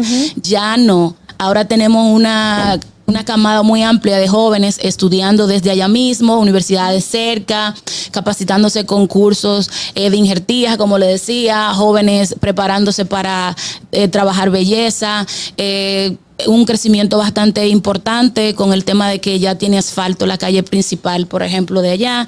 Antes tú subías a la cordillera y era imposible en 4x4, una dificultad grandísima. Ahora no. Evidentemente, en lo interno del pueblo todavía falta el, el asfalto, pero eh, se La va carretera también. a- principal. exacto, pero se va a ejecutar prontamente. Eh, tenemos básicamente un sinnúmero de elementos que nos están haciendo crecer muchísimo en el aspecto económico. Pero hay un tema también de la diversificación de la economía. Si dices eh, que lo central es la agricultura, el que no se quiera dedicar a eso tiene que emigrar. Eh, ¿Entiendes tú que puede convertirse en un centro turístico, turismo interno? O sea, están las condiciones Bueno, dadas. Turismo de montaña, tenemos las lagunas como su nombre lo indica, eh, tiene varias lagunas que deberían visitar en algún momento. Es algo muy bonito y a futuro también queremos explotar esa parte. Es, es dentro de los planes que tenemos y, y dentro de lo que eh, puntualizamos al gobierno para que eh, preste atención en ese sentido. Pero, ajá. No, sigue así. No, decía que, que hay un sinnúmero, aparte de, de lo de la agricultura, el tema de la educación, eh, empleos por diferentes áreas de eh, escuelas y demás, los jóvenes también al tener ya acceso menos limitado se pueden trasladar a, los municipios eh, cercanos también y hacen un sinnúmero de labores eh, allá dentro de lo que es la zona, proyectos que llegan desde el gobierno que también son fuentes de, de ingresos. Tenemos en la zona un proyecto agroforestal que impacta en la actualidad cerca de 600 familias y esas 600 familias se ven beneficiadas con incentivos de 5 mil pesos por cada dueño de parcelas a la que se les siembran sus parcelas con aguacates y, y café y eso, eso es de manera gratuita para que ellos puedan tener independencia económica. Igualmente vamos a las parcelas, le llevamos lo que es el equipo amarillo para que tengan acceso al momento de sacar su producción desde allí hasta el mercado y no la pierdan. Son muchos de los elementos que el gobierno también está impactando allá para que la comunidad quiera quedarse en su zona y tengan independencia. Entonces, con esto se repercute a que la población crezca y que no salgan. Claro, que es ese tema, o sea, siempre salen de los campos y vienen a la capital y muchos definitivamente nunca vuelven a estos sectores eh, rurales. Sin embargo, bueno, tú eres abogada, eres dirigente política, eres una mujer joven. Háblanos un poquito, bueno, de estos proyectos que tienes en tu comunidad. ¿Tienes algún proyecto político? ¿Se acercan las elecciones? ¿Cómo te proyectas? Veo en tus redes sociales que eres bastante activa en la parte social, algo que a mí me gusta mucho. O sea, te vas al campo con la gente, con los niños, con los envejecientes. Háblanos, háblanos del trabajo directo que haces, llevándoles ayudas, ahora en Navidad, regalos a los pequeños. Eh, es un trabajo muy hermoso. O sea, a mí me, me gusta y me encanta, aunque no soy política, eh, pero me, me gusta eso. Háblanos si tienes algún, alguna proyección a futuro, no sé, eh, no sé, dime tú, diputada, algo así. Yo siempre he trabajado la labor social, es lo, lo más bonito que yo hago, que voy a hacer siempre. Y desde allí tengo fechas muy marcadas, o sea, llega eh, enero, pues vamos los reyes para los niños, llega mayo, el Día de las Madres para las madres, agosto, entonces preparamos los útiles escolares para entregar a los padres. Pero tú buscas ayudas con la comunidad, ¿cómo, cómo Eh, solventar estas ayudas? Con- junto a mi familia, yo trabajo muchísimo, yo, yo trabajo... Tú te pones a recolectar ahí. Vamos a hacer una ayuda. No, yo, tra- por ejemplo, mi familia siempre ha hecho labor social. Mi madre tenía su fundación, mi abuela trabajaba esto. O sea, mi familia siempre ha hecho eso. Entonces, cuando tú dices voy a hacer un- una actividad sola, probablemente se te dificulte, pero donde hay una familia numerosa de más de 100 miembros, eso es fácil. Claro, que quisiéramos impactar muchísimo más. Yo quisiera en la provincia, eh, no solamente llegar a los 10 municipios, eh, llegar también a todos los distritos, pero eh, lo que hacemos ha venido en ascenso y yo sé que se va a seguir multiplicando. Entonces, en, el aspecto de la labor social, es una eh, labor muy bonita que a mí me gusta mucho y que lo voy a seguir haciendo siempre. Como digo siempre, li- ligarlo a la política para mí es algo muy bonito. Entonces, eso es lo que quiero hacer. Siempre he trabajado al lado de personas, eh, con el presidente, con otros funcionarios y demás en la política. Tengo un, o sea, un- unos orígenes políticos también porque mi padre, Rafael Emilio Díaz Papache de Peralta de Asua, pues era un político también muy reconocido allá. Y justamente era por eso, porque trae en la sangre. la gente le gustaba lo que él hacía, ayudaba mucho a la persona. Era una un, un líder muy amado. Eso me gustaba ¿Y tú mucho. a dónde te proyectas? Primero, a ser la hija de mi padre, que la gente me quiera Claro. así, de manera eh, eh, eh, orgánica y que sepa que yo tengo el mismo corazón y tengo la gana de hacer, de hacer lo que él hacía. Y evidentemente ya el pueblo ha hablado y entiendo que para llegar a la provincia completa voy por la diputación de la provincia de Asua. Mira, ahora que planteas ir por la diputación de la provincia de Asua, tienes un reto que vienes de una comunidad que es no está en el centro, digamos, de, de Asua, estás más allá de Padre Las Casas, eres joven, tu comunidad en términos electorales tiene una proporción limitada. ¿Cómo ves cuál, cuáles son, entiendes a tu juicio, los retos que tendrías para esta, esta visión de, de buscar la, la diputación. por la provincia y sobre todo trabajar por tu comunidad que ya de por sí eh, tiene un proceso de vulnerabilidad por lo, por lo distante que es y sus características. Pues fíjate, eh, aunque hemos hablado de manera eh, más fija de lo que es el distrito municipal Las Lagunas, yo soy de todo Asua. Yo nací en Peralta de Asua. Peralta de Asua es un municipio y de allí vengo, donde era mi padre. Padre Las Casas de Asua, que es otro municipio, ahí he hecho básicamente la mitad de mi vida. Las Lagunas como distrito es donde pasé mucha parte de mi vida que está mi corazón allí. Guayabal, el otro municipio, está mi familia en Guayabal también. La Siembra, que es una comunidad vecina, están mi familia, están mis amigos. Periquito, Los Naranjos, Las Yayas, Estebanía, Las Charcas. De, de todas esas localidades de Asua, también soy yo. Pero es un salto muy, muy, muy alto, o sea, del distrito al, a la diputación, porque no, digamos, a la- al municipio, va a empezar ganando como terreno a Adeptos. terreno, o, o eres muy arriesgada que, que, que sí, no por la que- diputación. Es que siempre el pueblo es quien habla. Y si hacemos un sondeo, yo te puedo garantizar que eh, la provincia completa tiene el mismo deseo eh, Ok. que yo tengo. Entonces, por eso, igualmente, si hablamos, por ejemplo, te hablé de la generalidad de lo que es la provincia, pero si contamos lo que es Guayabar como municipio y Padre Las Casas y la zona que les componen, solamente allí hay unos 19 mil votos en esa Ok, zona. o sea que ya, ya, ya, ya está por ahí ganando, ya. Está diciendo que ya ella está con esos 19 mil a su favor. Mira, tú No, mencionaste. eh, esos 19 mil y ahí está Peralta donde nací, que no te lo estoy Ah, contando, ah, en la demás exacto. localidad. Entonces, no hay temor con respecto a eso. Estamos muy prestos a que nos hagan un sondeo, a que nos puedan calificar y con los demás. Y con muchísimo gusto le damos para adelante. Esto no es un, un capricho o un deseo simplemente mío. Es la gente que sabe que necesita a alguien que de verdad luche por ellos. Mira, tú mencionaste muchas virtudes de tu persona y ahora esta gran cantidad de votos que tú podrías tener a tu favor por tu trabajo y el trabajo de tu familia en la misma, en la misma provincia. Eh, pero mi pregunta va, ¿es difícil para la mujer, tú que eres mujer y estás en, Y en esto, joven, tienes una joven. buena posición y joven, ¿es difícil para la mujer llegar a ciertos puntos todavía políticos? Tú quieres ser diputada, obviamente es una región grande, estamos hablando de la diputación de Asua y me imagino que hay otras personas que están esperando también por este cargo. Eh, ¿Cómo tú lo has visto, tu trayectoria y si es difícil para ti seguir Los mismos compañeros de partido que están ahí Y son- también. y son varones, exacto, y son Exacto. hombres. Seguir en este camino. Es un reto, claro que sí, es un reto. Para nadie es eh, un misterio de que aquí ser mujer ha sido siempre, pues eso, un reto. Pero nosotros, la mujer ha ido trillando un camino bastante eh, trabajado. Y yo pienso que hoy tenemos la plataforma idónea para nosotros poder ir por lo que merecemos y sola- es- para nosotros representar a la mujer como corresponde.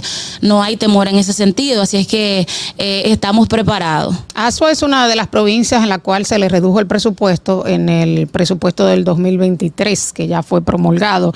¿Qué opinión tienes al respecto? Yo sé que tú eres de la línea del partido, que no lo vas a criticar, sin embargo, les afecta.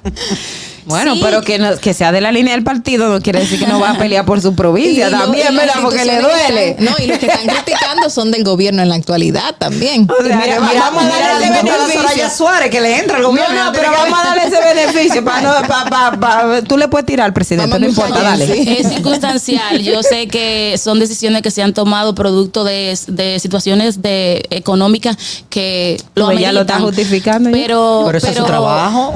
Te te pero, quito Pero pero dejen que ella se exprese. A futuro, yo sé que todo, todo va pues a, a ponerse en orden como corresponde y que el presidente, como siempre digo, eh, el sur está en el corazón del presidente. Yo que trabajo eh, pues digamos que para mi gobierno de manera honorífica con muchos eh, eh, eh, pues servidores públicos y puedo ver que cada uno está haciendo pues lo que puede por mi provincia, que fuimos muy olvidados, nosotros como distrito, muchos de los municipios que conozco en lo que trabajo, te puedo decir que muchos de nosotros fuimos muy olvidados y hoy en día se nos está dando pues un espaldarazo bastante bueno. Yo tengo mucha esperanza en mi gobierno, mucha fe y sobre todo estoy viendo con, con acciones que de verdad el presidente está con nosotros y no nos va a dejar solo, no nos está dejando solos. Bueno, el tema es que ya se acaba este periodo presidencial, o sea que no hay mucho chance para subirlo. Porque tú dices, todo va a volver a la normalidad. años todavía. Con el tema del presupuesto, El presupuesto, no- el gobierno no le queda tanto. No. Eh,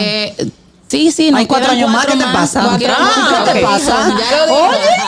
Ok, ok, cuatro ok. más. Tenemos un presidente maravilloso, nos quedan cuatro más. Con el tema de los eh, con el tema de- del presidente y volviendo a todos esos eh, Tenemos programas una que tú llamada, mencionaste. Carla. Buen día, Distrito Informativo. No, se cayó. Bueno, con el tema del presidente y todos esos programas que tú mencionaste que se están llevando a cabo en tu zona, eh, recordamos que el expresidente Danilo Medina visitaba y cruzaba charquitos, iba a los pueblos, a los campos, y todo era todos los fines de semana su gran programa de visitas, sorpresas. En la actualidad, el presidente eh, no ha sido extrañado en zonas como las tuyas. Ahora sí, una llamada. y responde las dos preguntas. Eh, buen día, Distrito Informativo. Buenos días, chicas. José Jiménez, desde la ciudad de Nueva York. Buen día. Hola, José. Pero yo estoy sorprendido, señores, con la comunidad de Asua. No, ¿y por qué? Que hay mujeres bonitas. Pues, mire que- Ok. Bueno, pero talentosa. Una parte de bonita, muy talentosa. Exacto, estoy de acuerdo contigo. Pero yo estoy, yo estoy confundido. ¿Ella es del PRD o del PRM? Del PRM. PRM. PRD. Del PRD. Perdón, perdón. Del PRM. El partido de gobierno. PRM. Ok, ok. Pues mire, eh, de verdad que la felicito eh, y oiga, déjala que se lance como diputada porque ella tiene un perfil de verdad muy interesante. Y, Sí, pero es que, o sea, no es fácil. Estamos hablando de Asua. pero hola, hola, ¿de dónde tú vienes y para qué periódico conocido mundialmente tú has escrito? No, pero, pero no, estoy- no es lo mismo. Tú ganaste los votos. ves, a un tú escrito para el New York Times. Entonces, Padre la Casa o La Laguna, eh, eh, tiene, ella, ella puede. Además, tiene una No he buena dicho que no, ahí. he dicho que no, claro que sí. Gracias. Mira, Gracias, solo- yo tiene que contestar la pregunta. La pregunta de se Carla. quedó, señora, si en, esa pregunta, en favor de lo que dijo. José y de ella, o sea, viendo sus redes sociales y viéndola a ella personalmente, el que le brillan los ojos cuando habla de su comunidad y viendo la labor social, que mira, de verdad que cambiarle la vida a la gente, aunque sea con una funda de comida, cambiándole el techo de su vivienda, todo este tipo de cosas, gestionarla, porque las instituciones están ahí, pero tú como enlace puedes tocar la puerta de ese ministro, de ese Ajá, director sí. general, de cualquier eh, jefe y llamarlo, mira, tengo un caso, una persona se le quemó su vivienda y, y solucionárselo, le cambia la vida totalmente. Y por eso esos adeptos llegan a ti, lamentablemente. O sea, una cosa no tiene que ver con, hasta que tiene que ver el partido. Si tú me ayudaste, yo tengo que votar por ti. Y Bueno, eso es lo que yo veo, yo veo el trabajo que tú Estamos cortos de tiempo. Para finalizar, la pregunta de Carla. ¿No es extrañado el presidente, un presidente que visite esas zonas como lo hacía el expresidente Danilo Medina y que se apersonaba y prometía? No sé si llegaba a realizar, pero prometía este tipo de programas. Bueno, en el distrito donde yo tengo el honor de ser presidenta del partido, no se le extraña en lo absoluto al señor presidente, porque allí siempre estuvo un alcalde que era del PRM. Y entonces el presidente parece entonces se olvidó totalmente de nuestro distrito. O sea que con la llegada del presidente Abinader renace la esperanza del pueblo de las lagunas. Y ahora le llegan los bonos, las tarjetas, el, el, el incentivo, o sea, la carretera, los cursos, las oportunidades.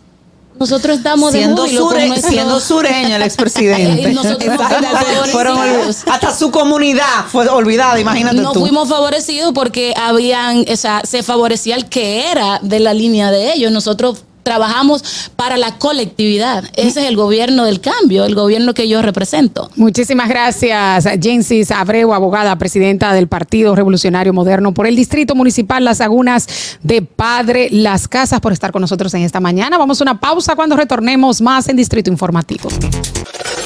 ¿Viste qué rápido? Ya regresamos a tu distrito informativo. Gracias por continuar con nosotros en Distrito Informativo, 8 y 35 de la mañana. Recibimos a nuestro asiduo colaborador Gerardo de Peña, experto en seguros, en el día de hoy para hablar del seguro de vida en pesos y en dólares. Buenos días. Buen día, jóvenes. Gusto estar aquí nuevamente.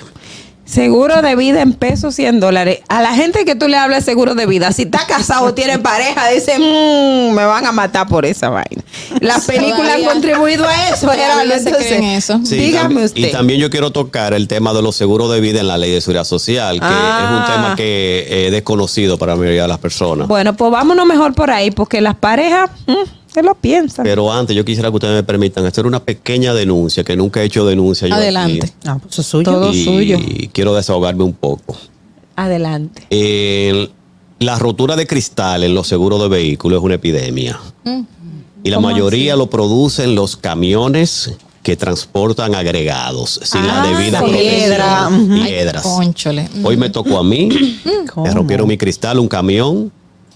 Y eso son 20 mil pesos que no estaba en presupuesto, que lo tengo que pagar. Que no yo. te lo, no te lo costea el No, seguro. Porque eso, los seguros de ley no cubren eso. Los seguros full sí, pero el cliente siempre tiene que pagar un deducible, una diferencia. Ni cuando es por robo, que te lo rompan por robo. Y es otra cosa. Ok, ok. Pero yo me estoy refiriendo físicamente.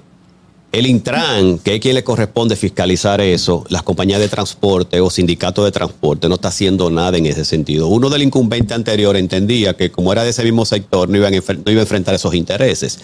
Pero este nuevo director, uno espera que realmente enfrente esas compañías de transporte y las fiscalice, porque no es posible que estén transportando agregados por la George Washington, el Luperón, y que te rompan tu vehículo por no tener la, la- la protección. No, exacto, que para transitar donde sea que si tiene o no permiso, pues tiene que llevar una, Una cobertura, lona. una lona, pero bien Sí, bien puesta. Para que no porque se- eso es parte de las inspecciones que se tienen que hacer cada cierto tiempo, ese tipo de camiones. Inspecciones, ahí que está la clave. Yo veo que el Intran publica un comunicado en Instagram diciendo que el 24 y el 31 está prohibido transitar, pero que eso no es el trabajo. Hay que fiscalizar, hay que hacer lo que tú dices y de poner en regla esas compañías de transporte para que no sigan ocasionando tanto daño a, a- a- a los tra- a las personas que serias que estamos trabajando. O sea, eso debería ser un papel de la, de la MED, de la DGC. Intran, pero, y DGCET, porque la Ok. DGCET es el, el brazo, vamos a decir, Operador. regulador, pero se hacen de la vista gorda. Mira, y eso, eso que dices, de hecho, cada vez que yo tomo carretera hacia el sur o regreso del sur, es uno de mis miedos en la carretera, porque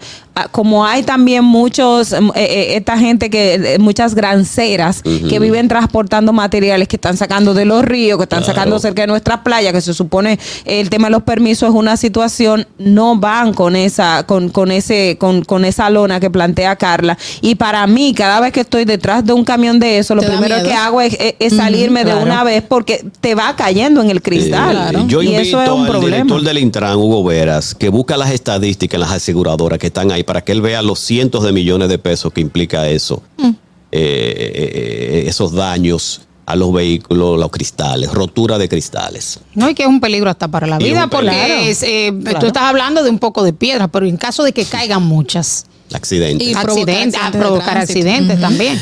Bien, entonces, eh, Ahí está, ahí está la denuncia que, que de verdad, y, y sería bueno que nos des los datos estadísticos para uno, y ahí ya tú lo buscas para tenerlo, porque es un problema sí, realmente. te prometo recopilarlo y traerlo la semana que viene para ustedes van a sorprender. Toda la semana mí me llama un cliente que le rompieron su cristal. Wow. Pero, y a propósito de eso, la práctica de los elevados, de tirar las piedras y demás, esto también entraría como algo fortuito. Eso es Ok. vandalismo. En su mayoría son personas con problemas eh, de salud No, mental. pero que es muy o sea, constante, entonces los seguros tampoco... Sí, eh, la cobertura comprensiva, riesgo comprensivo incluye vandalismo ok. No, no, y daños ah, ah. maliciosos. Ahora Muy sí malicioso. entramos al tema del seguro de vida en pesos y en dólares. el seguro ¿Qué de es vida. más recomendable? El seguro de vida es un, es un, es un seguro que el que más me gusta a mí, el que más me apasiona. Es realmente mi especialidad porque yo me formé en una compañía de vida inicialmente, multinacional. Entonces, eh, el seguro de vida es un instrumento de planificación financiera y de desarrollo social. Y yo lo defino como eh, un instrumento que te permite tú desde hoy ya generar, asegurar un, un fondo sin tener que crearlo. Si por ejemplo tú me dices, eh, yo quiero un seguro de 5 millones de pesos, 100 mil dólares, que son 5.4, 5.5 millones de pesos, ¿cuánto te tomaría a ti ahorrar un fondo de 5? Tal vez toda tu vida no te dé para ahorrarlo, pero hoy con un seguro de vida tú lo puedes eh, asegurar para, para proteger tu familia, que ese es el objetivo del seguro de vida. Es una parte como de la cultura del dominicano. El- la persona nunca están pensando que podría pasarle algo y que su familia puede quedar desprotegida. Al contrario, eh, es lo que dice Ogla. En muchas ocasiones no quieren sacarlo pensando en que es- esa mujer o ese hombre se va a quedar con Y ese si lo dinero. sacan, lo tienen escondido. o- exacto. Entonces, eh, ¿por qué y, y cuáles deben de ser esas cosas que debe de pensar la persona que diga es muy importante tener un seguro de vida? Sí, eh, la única condición para sacar un seguro de vida es estar vivo. Porque la muerte es lo más seguro que tenemos. Y tener familia y, y amar a tu familia. Si tú amas a tu familia, el seguro de vida tiene mucho sentido. Porque tú estás protegiendo lo que tú más quieres, que tu familia y todos trabajamos y todo lo que hacemos es por nuestros hijos. Entonces nosotros tenemos que asegurar el futuro de nuestros hijos. Como dice Carla, siempre la, la visión de los padres es bueno, dejarle una casa, tengo un fondo aquí, ponerle una cuenta a su nombre. O sea, eh, ¿qué tan beneficioso es el seguro en vez de tú dejarle bienes materiales? Es más beneficioso porque dejarle propiedad es un problema que tú dejas. Uno La lío, litis. yo sé de eso. Sí, hay familias que se han dividido por las herencias de los bienes inmuebles. No es dinero líquido, hay que hacerlo líquido, eso toma un proceso, hay que pagar los impuestos sucesorales, después hay que venderlo. Y las cuando una persona fallece, las deudas siguen y hay que hacerle frente. Entonces el seguro de vida es dinero inmediato, líquido. ¿Hasta qué edad podría aplicar una persona a un seguro de vida y qué condiciones preexistentes, enfermedades, eh, son excluyentes? Desde los 18 años tú puedes... Eh, de que tú empiezas tu primer trabajo es el mejor momento porque Sí, pero ¿hasta qué edad? Porque una gente de 80 60. años que quiera un seguro de vida se va a morir, Lo que ¿verdad? pasa es que el seguro de no más de 10 vida, años. eh, no es vitalicio hasta que tú te mueras. Tú, tienes, tú, lo, tú lo sacas por un periodo de tiempo, 10 años, 15 años, 20 años, 30 años. Y lo Como puedes renovar y lo puedes adquirir para atrás. O sea, después que se venció el tiempo, te pueden dar No, ese es bueno dinero. tú planificarlo desde el principio. Por eso que tú necesitas el asesor para que te ayude con eso, para que te haga un perfil de riesgo, te diga qué monto tú necesitas, porque eso se calcula. Yo recomiendo mínimo cinco años de salario, mínimo. Quiere decir que si tú ganas 100 mil Wow. pesos, son un millón doscientos mil al año, tú verías cinco años que son más de 5 o 6 millones de pesos. Eso sería el mínimo. Ah, ¿Y cuánto tiempo tú durarías con un salario de 30 mil pesos para obtener esa cantidad de dinero, por ejemplo? Pero eso es eh, lo que se va a asegurar. O sea, ¿cuánto tú vas a pagar? Exacto. Sí, el- el- lo que O sea, si te mueres te va a dar 5 millones, ¿verdad? Sí. Entonces, ¿cuánto hay que pagar? pagues, Pero ¿cuánto hay que pagar? Es Más o el seguro menos. más barato que existe. Pero más o menos. Una persona de menos de 40 años con un seguro de 100 mil dólares, que yo siempre recomiendo que lo haga en dólares, porque el dólar es una moneda dura que no se devalúa en el tiempo. Entonces, eh, no va a pagar menos de 200 dólares al año por un seguro de tipo. Ah, O sea pero que- está Si lo calculamos al mes, sería como. Mil y pico Por pesos cinco mensual. años. Por cinco años. Anual. Anual. Las primas son anuales. No, no, pero para, para tener un seguro, ¿a qué, a qué tiempo? eh, por el tiempo que tú lo definas. que yo al lo inicio. defina. Porque el bono seguro de vida a término, que es el más común, es que tú vas a pagar la misma cuota hasta el fin de la póliza. No, no se actualiza, no, varía. el- el- el- la prima es, es nivelada, o sea, no varía hasta el fin de la póliza. Tú te puedes planificar, ya tú sabes de antemano que tú vas a pagar eso por Cada 20 año, años, cada 30 año. años y no te va a variar. Pero aquí no hay una cultura de seguro de vida. Porque desde el gobierno no se fomenta, es un tema de educación. El gobierno prometió, este gobierno, eliminar el impuesto al seguro de vida, que es una de las barreras. El di- eh, en- es el impuesto del 16%, que es un selectivo al consumo, no tiene sentido en el seguro de vida. Tenemos una llamada, Gerardo. Buenos días, Distrito Informativo. Buenos días, chicas. Disculpen la molestia, señor. Ah, ¿Cómo está? No Bienvenido. molestia, José. Usted de, de Mire. este staff. Ajá. Gracias. En, en el caso que una persona que está en su pleno juicio de salud saca el seguro de vida, un millón de dólares o medio millón, pero después esta persona pasa por una crisis y se suicida, ¿le cubre el seguro? Ok, buena Gracias. pregunta. En los contratos, eh, las pólizas locales de las compañías locales, el suicidio tiene un periodo, un periodo de espera de un año, 12 Ok. meses. Después de 12 meses tú te puedes suicidar y el seguro te paga. Ay. Dios, O sea, Gerardo. no suicidio, Eso te suicidas Ay, pero Gerardo hace tampoco. Entonces, bueno, Está fuerte. en la, en los, eh, yo represento compañías de Estados Unidos también.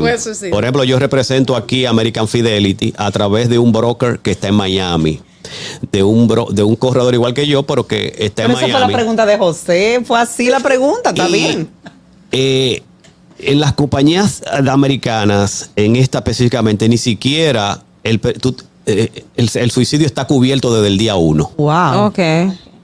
Inclusive, esas pólizas, si tú me preguntas, Gerardo, dólar o peso, el seguro de vida, dólar, eso no hay que pensarlo. El Sí, pero que no cojan idea tampoco ahora tú diciendo eso, porque es que se lo- ponen creativos. Mira, pero decías un aspecto de que está en la seguridad social y la importancia de que esté en la seguridad social, eh, Sí. de, de qué lo avala eso? O sea, Mira- de qué, mira de qué qué soporte manera. tiene. Las AFP son administradoras de fondos de pensiones, ¿verdad?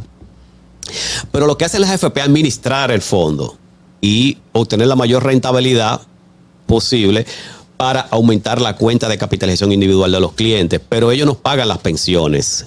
Las AFP no pagan, son las compañías de vida que pagan la pensión por vejez, la, la pensión por discapacidad, tanto total como parcial, y la pensión de, De sobrevivencia.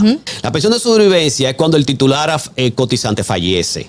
Entonces, a la familia, a la esposa, cónyuge, sobreviviente y a los hijos le corresponde una pensión por sobrevivencia. Por eso es el seguro de vida, porque la cotización que tú pagas a las AFP, que es un 10% promedio, hay un 1% que es para el seguro de vida. Pero los procesos que tienen que hacer los sobrevivientes para obtener ese Claro. seguro y lo largo el tiempo. Es que otra lleva. cosa. Eso se ha dicho que hay, tiene muchos requisitos y que eso debe eh, hacer, hacerlo menos complicado, pero tú hay un procedimiento para eso. Pero sí, ahí eh, esa confusión la tienen muchas personas. Y cuando tú ya hay tres opciones cuando tú estás en tu vida, ¿verdad? Que tú tengas, te mueras antes de llegar a viejo, ¿verdad? Que llegues a viejo o que sufra alguna discapacidad en el camino. Las tres opciones están cubiertas a través de el seguro de vejez, discapacidad y sobrevivencia. Entonces, si tú llegas viejo ya, pues lo que te toca es una pensión. Y esa pensión, lo que hace la AFP es, pasa tu fondo a una compañía de vida. Y es la compañía de vida que te pasa la pensión vitalicia. Ok. Está claro. Pero no es la AFP que te da la pensión, es la, es la aseguradora. Ellos asumen el riesgo ¿m? de que tú, después que te pensionas, mueras pronto o asumen O te el riesgo unos años más. de que tú vivas mucho. En ese caso Muchísimas- tú decías, ah, bueno, te- terminamos, ok. Muchísimas gracias, Gerardo de Peña, experto en seguros, por estar con nosotros en esta mañana. Nosotros vamos a ver cómo está el tránsito en el Gran Santo Domingo. Una pausa y volvemos con más en Distrito Informativo. Para que llegues a tiempo y no te compliques con el clima, te traemos en el Distrito Informativo el tráfico y el tiempo. Y así se encuentra el tráfico y el tiempo a esta hora de la mañana en Santo Domingo. Se registra tráfico pesado en la avenida Máximo Gómez, calle Paseo de los Aviadores en Villa Juana, en Expreso Avenida John F. Kennedy, avenida Ortega Gasset, donde se registra un accidente leve, en la calle La Fronda, en La Esperilla y en la avenida Alma Mater. Avenida José Contreras en La Julia, gran entaponamiento en la calle Héroes de Luperón, en Centro de los Héroes. Autopista 30 de Mayo, desnivel Avenida Núñez de Cáceres, Avenida 27 de Febrero en El Millón, Avenida Gustavo Mejía Ricard en Los Prados.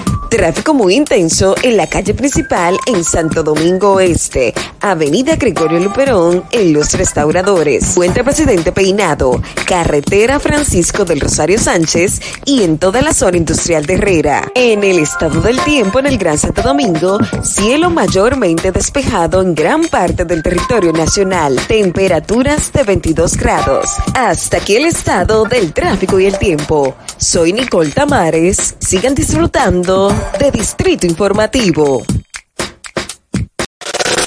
¿Viste qué rápido? Ya regresamos a tu Distrito Informativo. Gracias por continuar con nosotros. De inmediato vamos a escuchar sus opiniones a través de sus notas de voz de la pregunta del día. ¿Cree usted que el país ha avanzado en la lucha contra la corrupción? Saludos, buenos días. Se ha avanzado, porque para avanzar hay que dar los primeros pasos. Primera vez en la historia de la República Dominicana que someten funcionarios, que someten corruptos de la política. Primera vez en la historia. Por lo tanto, algo es algo, se está avanzando. Vamos a ver el segundo paso, pero ya se dio el primero. Eso es un avance. Abrazos. Gracias. Hola, hola chicas. Marilyn de este lado. Buen fin de semana. Bueno, aunque sea a, a paso lento, ha avanzado algo.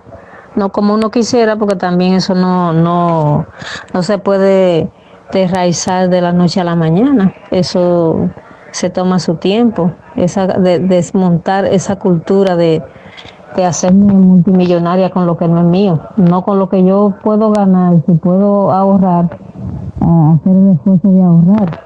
Pero esa cultura de ahorrar con lo ajeno es un problema, pero lentamente se ha ido avanzando algo. Vamos a seguir rogando que siempre haya autoridades de buena voluntad que quieran eh, sanear eh, una de las partes que necesita el país. Buenos días. Para nada. Por el contrario, atrasado. No, ya empezaron a soltar los delincuentes, los hermanos de Danilo. Por ahí vamos. Esa justicia no sirve para nada a nosotros. Eso es disparate, eso no me bulto. Gastando dinero con tanta gente haciendo nada. ¿Qué hay? Buenos días. Distrito Informativo es Henry Gómez, el chispero de Herrera. Creo que no ha avanzado nada. Esto ha sido más bulto que un viajero dominicano cuando se va para Nueva York. No ha avanzado nada. Porque uno, yo pensaba particularmente que iban a ser condenados y iban a estar atrás de las rejas Tan rápido. por 10, 20, 15, 30 años, qué sé yo. Pero nada, lo mandan para su casa. O sea que esto es bulto, bulto y bulto. Y no creo ya, no creo en eso. Así que no, no ha avanzado nada. Gracias. Yo entiendo que no, no hemos avanzado. Buenos días. Eh, creo que el país está en retroceso en cuanto a ese tema. Buenas, Alexander de este lado. Creo que sí, que ha cambiado ligeramente un poco en cuanto a la corrupción, porque ya no nos estamos haciendo de la vista gorda. Pero falta mucho, mucho, mucho, pero muchísimo por progresar en ese tema, incluyendo desde arriba, desde las leyes.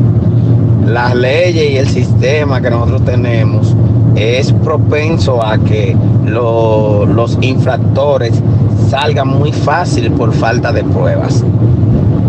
Pero muy fácil. Eh, bueno, realmente entiendo de que se ha encaminado un poquitico contra, la- contra la lucha contra la corrupción, pero es que ese es un entramado tan grande y tiene tantas patas y que abarca gente tan importante, político, presidente, eh, empresario, que es difícil, difícil erradicarlo y, y con el entramado que dejaron las personas que hoy, que hoy en día están siendo acusadas. Realmente creo que ha sido más percepción y más publicidad que lo que realmente se ha avanzado. Para no decir que no se ha avanzado nada. Se está usando mucho la palabra. Buenos días, di- Distrito Informativo. Desde que se creó o se aprobó la Constitución del 2010, desde ahí comenzó el avance con relación a lo que es la justicia dominicana. Ahora bien, este gobierno ha agarrado esa bandera como su estandarte para decir que ellos son los que han eh, creado la lucha contra la corrupción. Y eso es más que una falsa, porque en este gobierno es que más casos de corrupción se han visto de funcionarios. Lo último es la venta de los terrenos del canódromo, que se hizo sin ninguna licitación. Pasen buen día. Gracias. Pero Ese es Leonelito. Un proceso adecuado. Señor, hay que aclarar las cosas.